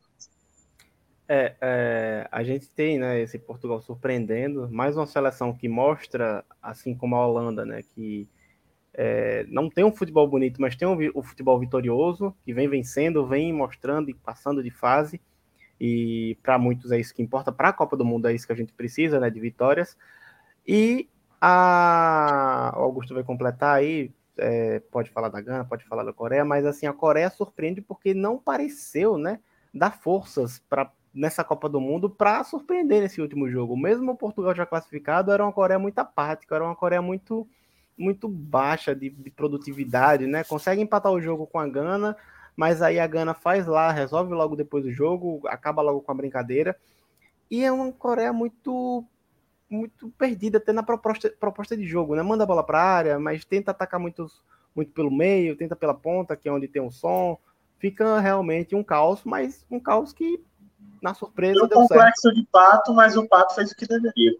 Isso. E muito também por conta da bagunça que foi o Uruguai, né? O Uruguai, na hora de fazer a, o seu dever, não fez, deixou para a última hora e decepcionou. Acredito, eu concordo contigo, Leandro, que a, é, o Arrascaeta certamente deveria ser titular. Acho que é um cara que já mostrou aqui no futebol brasileiro que é um cara de altíssimo nível, que deveria ser titular assim da, da, da, da Coreia, mas assim como Portugal e Fernando Santos, acho que o, o Uruguai e o Diego Alonso, ele tem muito disso, né? São caras teimosos, são caras muito amarrados na sua ideia tática, na sua ideia de jogo, e, sem, e às vezes deixa o melhor jogador no banco. Portugal deixa o Rafael Leão no banco, por exemplo. O Uruguai tinha deixado o, o Arrascaeta no banco, né? Portugal passou de fase, possa ser que ele mude um pouco essa estratégia, ataque melhor, com, coloque melhor nos jogos o, o Rafael Leão, que é o melhor jogador do português em atualidade, e aí é, o Uruguai não terá essa chance. E aí, Augusto, fica difícil, né? Decepcionado um pouco até com essa gana, porque ela começa bem. Ela faz um jogo interessante ali com Portugal. Acho que o primeiro tempo de Gana e Portugal foi muito ruim.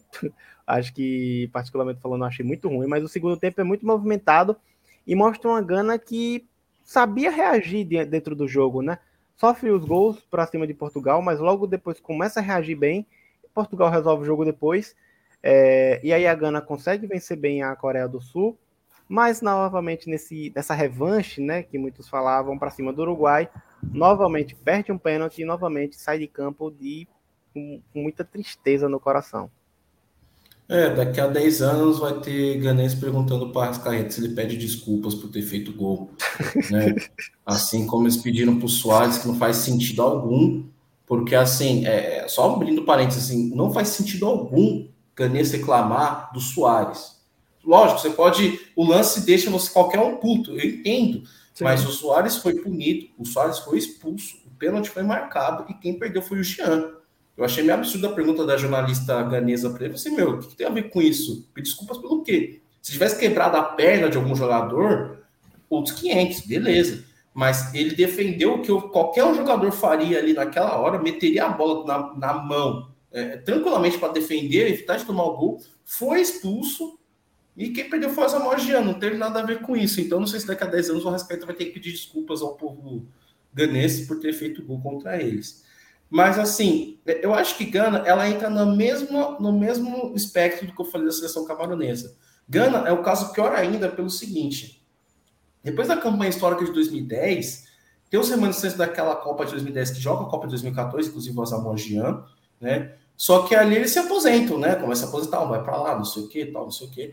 Aí Gana é vice da Copa Africana de Nações 2015, que tem aquelas imagens do André Ayew chorando muito, assim, copiosamente, porque era mais uma. A Gana completou 40 anos agora sem título da Copa Africana de Nações, que é importante lembrar disso, Gana é a terceira maior vencedora dessa competição, com quatro títulos, se não me engano. Né? E desde então o time desandou. Não classificou para a Copa de 2018. Na CAN de 2021, 2022 agora, né? Que é a CAN de 2021, mas foi disputada em 2022 ela é eliminada na fase de grupos após uma derrota para Comores. Foi uma das vitórias, mas sim, uma das derrotas mais humilhantes da história da seleção ganesa. É, é como se em termos sul-americanos, a Gana, a Gana é uma das maiores seleções da África. Então, é como se fosse, sei lá, o Uruguai perdendo contra Suriname, vamos dizer assim. Né? Está disputando contra Suriname e perde. Então, aí Gana demite os seus treinadores, é, demite seu treinador. Inclusive, acho que o não treinador atual era o mesmo treinador de 2010, que levou a Gana até as quartas, né? É, perde e, e, e se considerar, quem a gente chama? Eles chamaram o Atuado, que era auxiliar do, do Borussia Dortmund para arrumar o time. Gana consegue a classificação para a Copa do Mundo com dois empates na casa, 0 a 0 em casa, 1 a 1, a 1 fora de casa contra a Nigéria, que era mais cotada para ir para a Copa. Infelizmente não fomos à Copa. Então Gana consegue avançar pelo critério de gol fora. E quando o Gana olhou o grupo de Gana, falou assim: cara, o pior é que aquele grupo não dava para prever, prever nada. Você podia tanto colocar Portugal como eliminado. Todo o time tinha 50%, 50 de chance. Hoje classificou de ser eliminado. Não tinha nenhum que você assim, não. Não é que nem, por exemplo, no grupo do Brasil, que você fala, pô, o Brasil vai passar ali, tem como. Né? O grupo da Argentina, o grupo da Espanha, ou lá, da, da Inglaterra, por exemplo.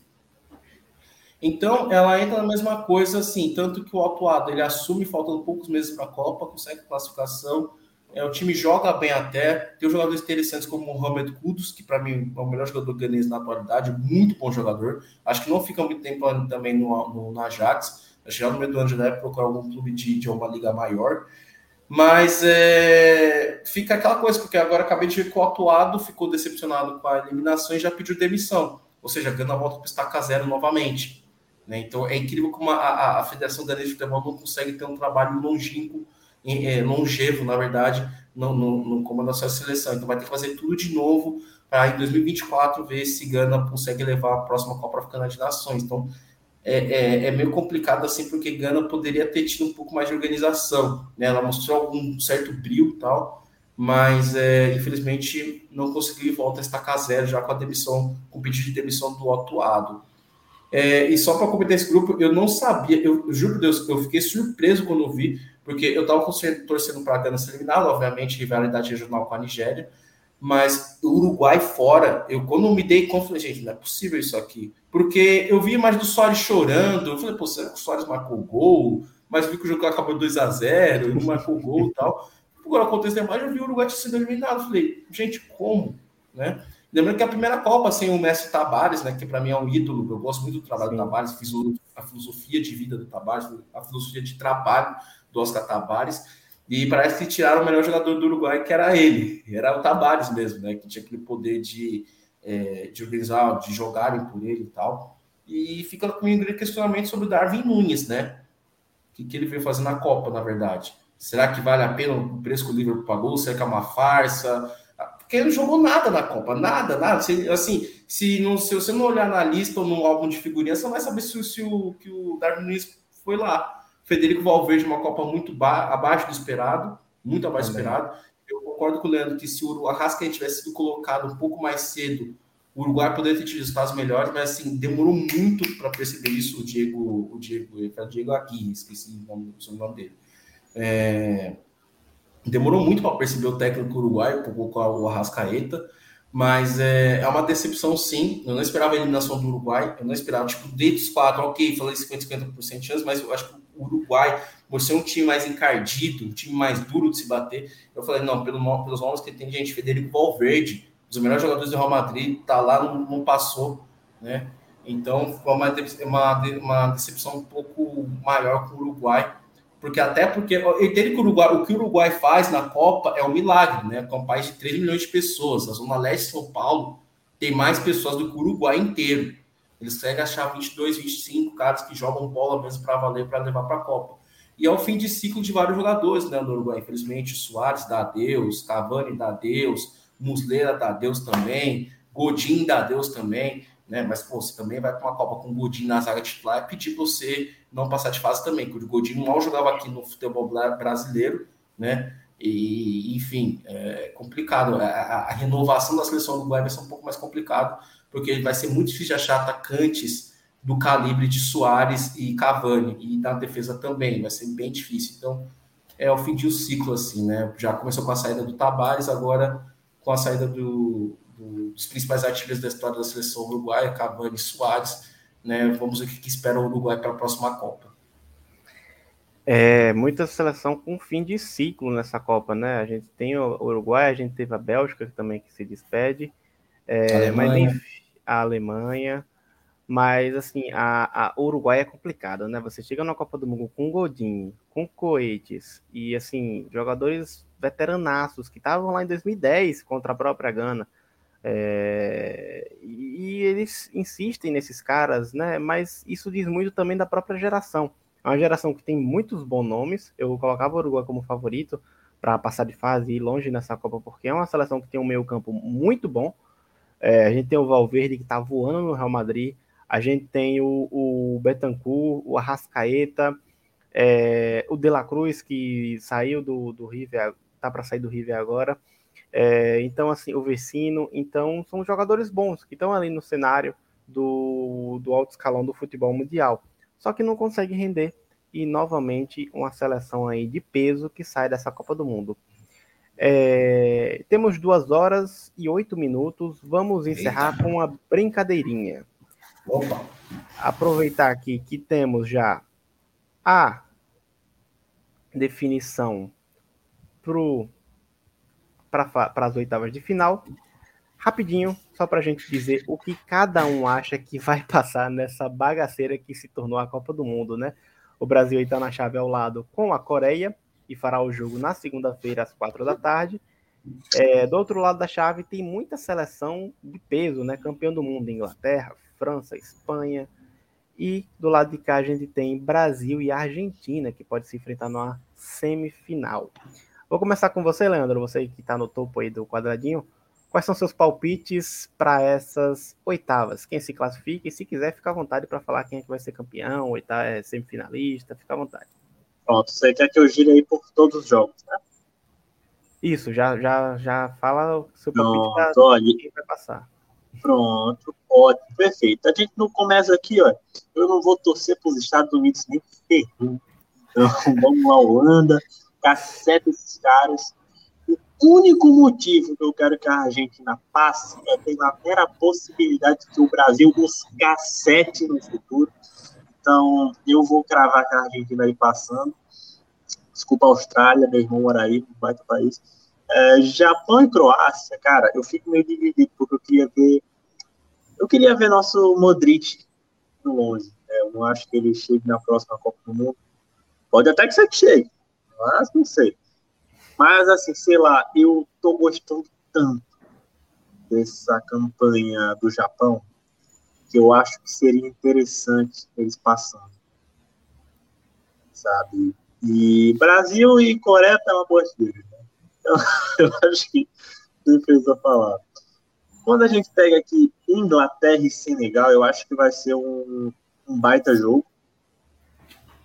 E vou torcer para Senegal eu não eu passei muito tempo vendo meu Manchester United com Maguire na zaga para conseguir torcer pela Inglaterra nesse jogo.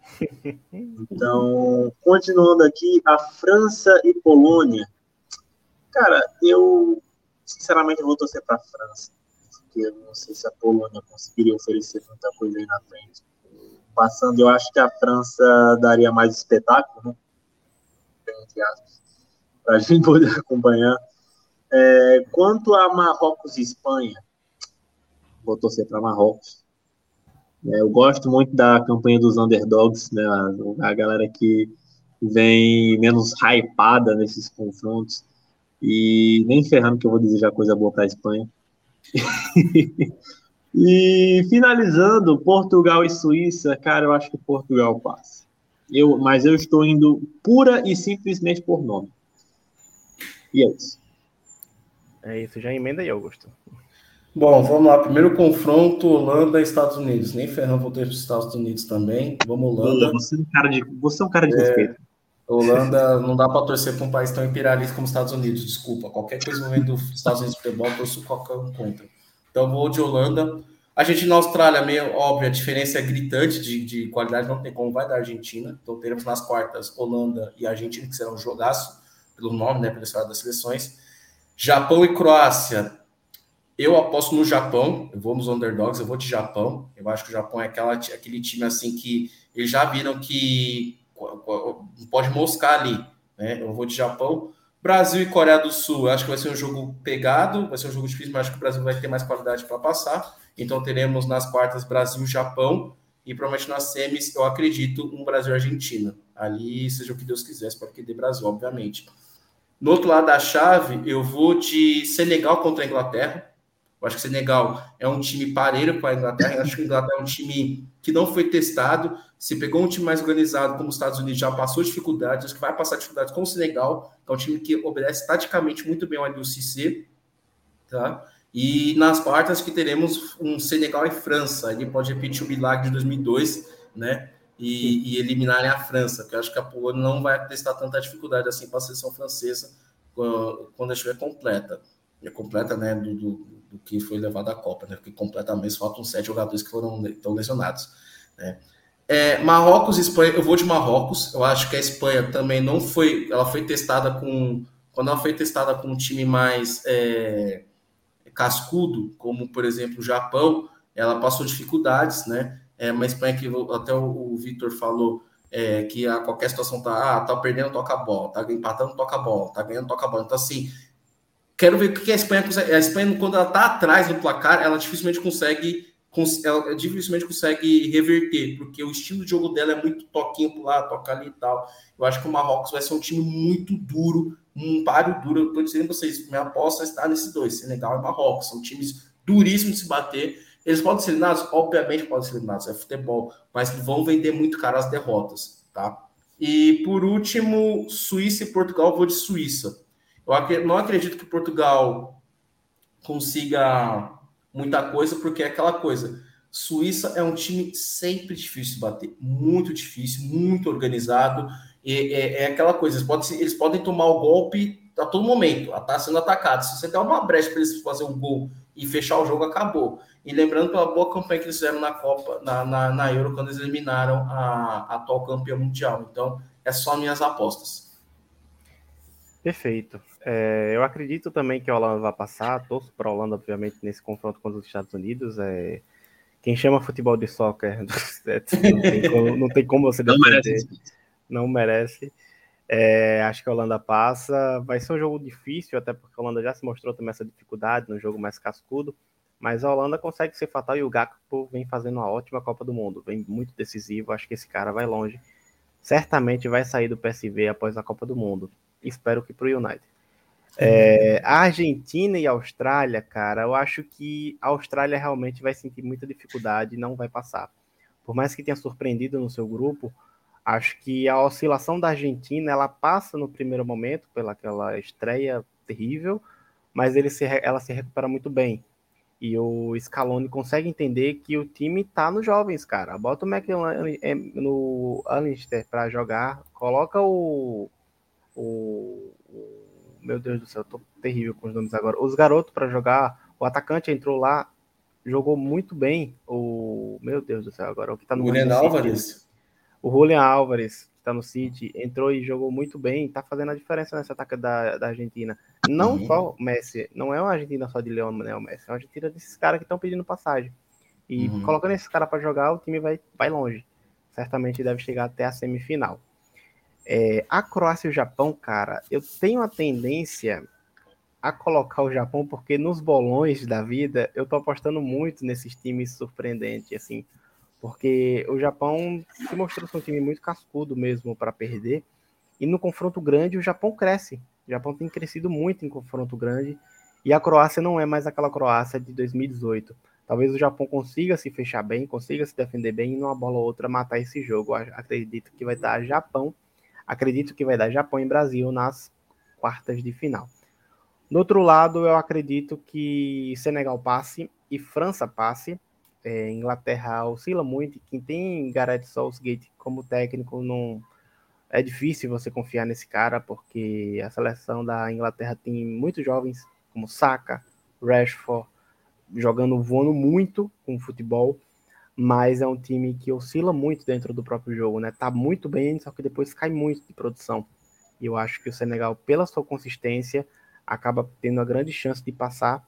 E eu vou torcer para o Senegal passar para enfrentar a França, porque a Polônia, de todos esses aí, eu acho que a Polônia é o mais fraco desses, desses times que estão aí na tela. E a França é a grande favorita, né, para chegar à final, com todo o elenco que tem, mesmo com as lesões, como o Augusto falou. E mais embaixo eu vou torcer por Marrocos, porque eu acho que a seleção de Marrocos é uma seleção muito boa de você assistir para torcer, para querer ganhar. Já a seleção da Espanha, é, por mais que ela tenha oscilado, eu acho que é uma seleção muito forte ainda pelos jogadores que tem. Então eu vou muito dessa ideia de que, tipo, vamos eliminando esses caras casca grossa e vamos, vamos vendo o que é que ele dá lá na frente. Mas eu acho o Marrocos um time muito perigoso também e que certamente vai dar muito trabalho. Eu acho que passa. E eu acho que Portugal também passa. A Suíça é um time muito organizado, muito bom defensivamente, mas eu acho que Portugal vai passar nesse confronto. E é isso. Temos as oitavas, que já começa amanhã com Holanda e Estados Unidos, às 13 horas. Isso, às 12 horas, perdão, estava sem enxergar aqui direito. Às 12 horas, às meio-dia já tem Holanda e Estados Unidos, e às 4 da tarde, Argentina e Austrália. No domingo temos Inglaterra e Senegal às quatro, meio-dia França e Polônia na segunda. Temos Japão e Croácia meio-dia, Brasil e Coreia às quatro. Na terça, último dia das oitavas, Marrocos e Espanha meio-dia, Portugal e Suíça fechando as oitavas de final às quatro horas da tarde. Bom, é isso, meus amigos. Vamos fechando por aqui. 2 horas e 18 minutos, live longa, mas eu acho que merecida diante dessa Copa do Mundo maluca. É, eu me despeço aqui de vocês. Primeiramente, muito obrigado ao Leandro, que aceitou esse desafio aí para compor esse elenco de hoje no 45. É, muito obrigado pela presença, Leandro. Muito obrigado pela sua opinião muito muito valiosa. Não, não vá achando que ah, só especialista. Especialista é ser torcedor também e mostrar essa sua visão. É, deixa aqui, se despeça. Muito obrigado. Suas últimas palavras aí. Não, como eu falei, né? Eu trouxe a opinião do povão de bar, né? De quem senta ali na mesa com um amigo e comenta o que quer. Né? Quem precisa de, de conhecimento tático quando você tá ali na mesa falando não, mas esse filho da mãe devia ter feito esse gol, né? No mais, agradeço o convite aí. Foi na, em cima da hora, né? Foi bem na bucha, como a gente fala, mas foi um prazer estar aqui. É, conhecer também Augusto aqui, que é um cara que demonstrou aí, pô, um baita de um conhecimento aí, é, não só de futebol no geral, como também trouxe muito, muita informação valiosa, muito interessante aí sobre as seleções africanas, que foi, por mim, valeu demais a participação, não só por participar do papo, mas também por ter aprendido muito hoje, né? Então, muito obrigado, Vitor, pelo convite. Desejo uma boa noite aí a vocês dois. Boa noite, Leandro. E aí eu me despeço também do Augusto, que aceitou esse desafio, é, fez aqui a cota do ponta de lança. Lá, fica à vontade aí para fazer o famoso jabá. Fica à vontade, Augusto. Você aí, que certamente tem muitos trabalhos importantíssimos aí no Twitter e toda a rede social, toda a internet. Meu muito obrigado, meu muito obrigado meu, do Vitor, e muito obrigado da galera do 45 pela presença aqui hoje. É, parabéns pelo trabalho que vem fazendo, pela, pela cobertura que vem fazendo do próprio ponta de lança, muito boa nessa Copa do Mundo, trazendo essas análises das seleções africanas. E, hum, e é isso. É, fica à vontade aí para falar. Bom, é, mais uma vez, obrigado, Vitor, pelo convite. Eu agradeço ao 45 pelo, pela honra de estar aqui fazendo essa live com vocês e com o Leandro. Agradeço também pelas opiniões. Agradeço o elogio, mas não é nada demais, é só pesquisa rápida de cinco minutos no Google. é, mas, no geral, agradeço a oportunidade de estar aqui com vocês. E a gente sempre fala, fazendo um alto jabá, obviamente, né? A gente, o ponto de lança se dispõe a isso, né? A destrinchar o continente africano, a explicar o continente africano não só na questão do esporte, na questão da política, social, que a África não é só aquela visão estereotipada de fome, de jogadores negros fortes, mas não inteligentes, né? Todo esse papinho é, escroto que a gente escuta na, na, grande mídia. Então a gente, a gente fica feliz com o reconhecimento do nosso trabalho, agradecemos o nosso convite de vocês do 45, porque isso prova que o nosso trabalho é sério, tem, é, é, é, é qualificado, é bem visto. Então a gente fica honrado de poder estar aqui. Eu estou aqui representando só o Ponta de Lança, não sou eu sozinho, tem o Luiz, tem o Marcos, tem o Rubens, a Júlia, o Paranhos, né, outros colaboradores que nos ajudam a divulgar a, a, a, os nossos apoiadores também a divulgar nosso trabalho e mais e mais pessoas têm reconhecido nosso trabalho como um trabalho essencial na, na divulgação de uma, de uma visão de uma África pluri, é, plurinacional, é, assim, vários povos, várias culturas, né, fugindo dos estereótipos. Então, Agradeço o convite, agradeço a todos que estiveram aqui na live, que alguns que entraram, que saíram, que estão aqui desde o começo. Então, muito obrigado. E um último agradecimento à minha namorada, que se deu espaço aqui do quarto de, de escritório dela para poder estar fazendo a live, que eu vi assistir o jogo aqui da casa dela, então pediu amor, dar um espacinho ali, ela se lembrou. Então, beijo, amor, te amo. Obrigado por isso. Valeu, gente, e até a próxima.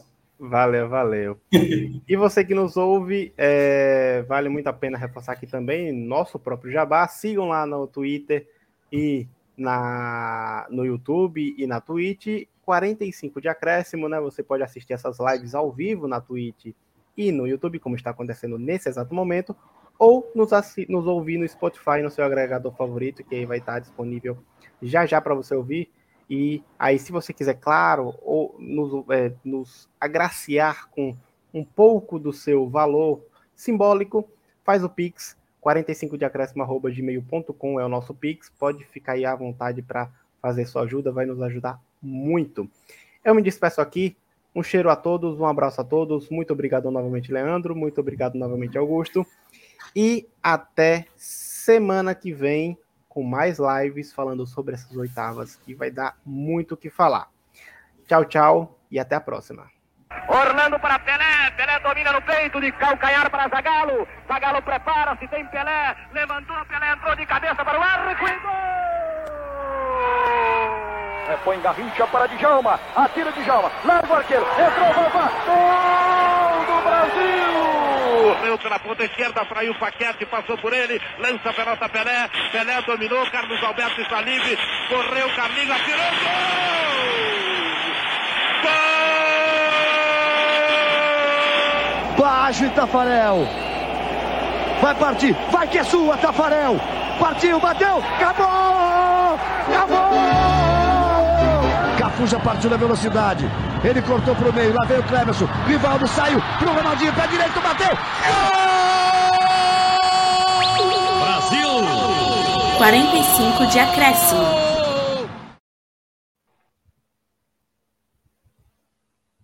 posso sair.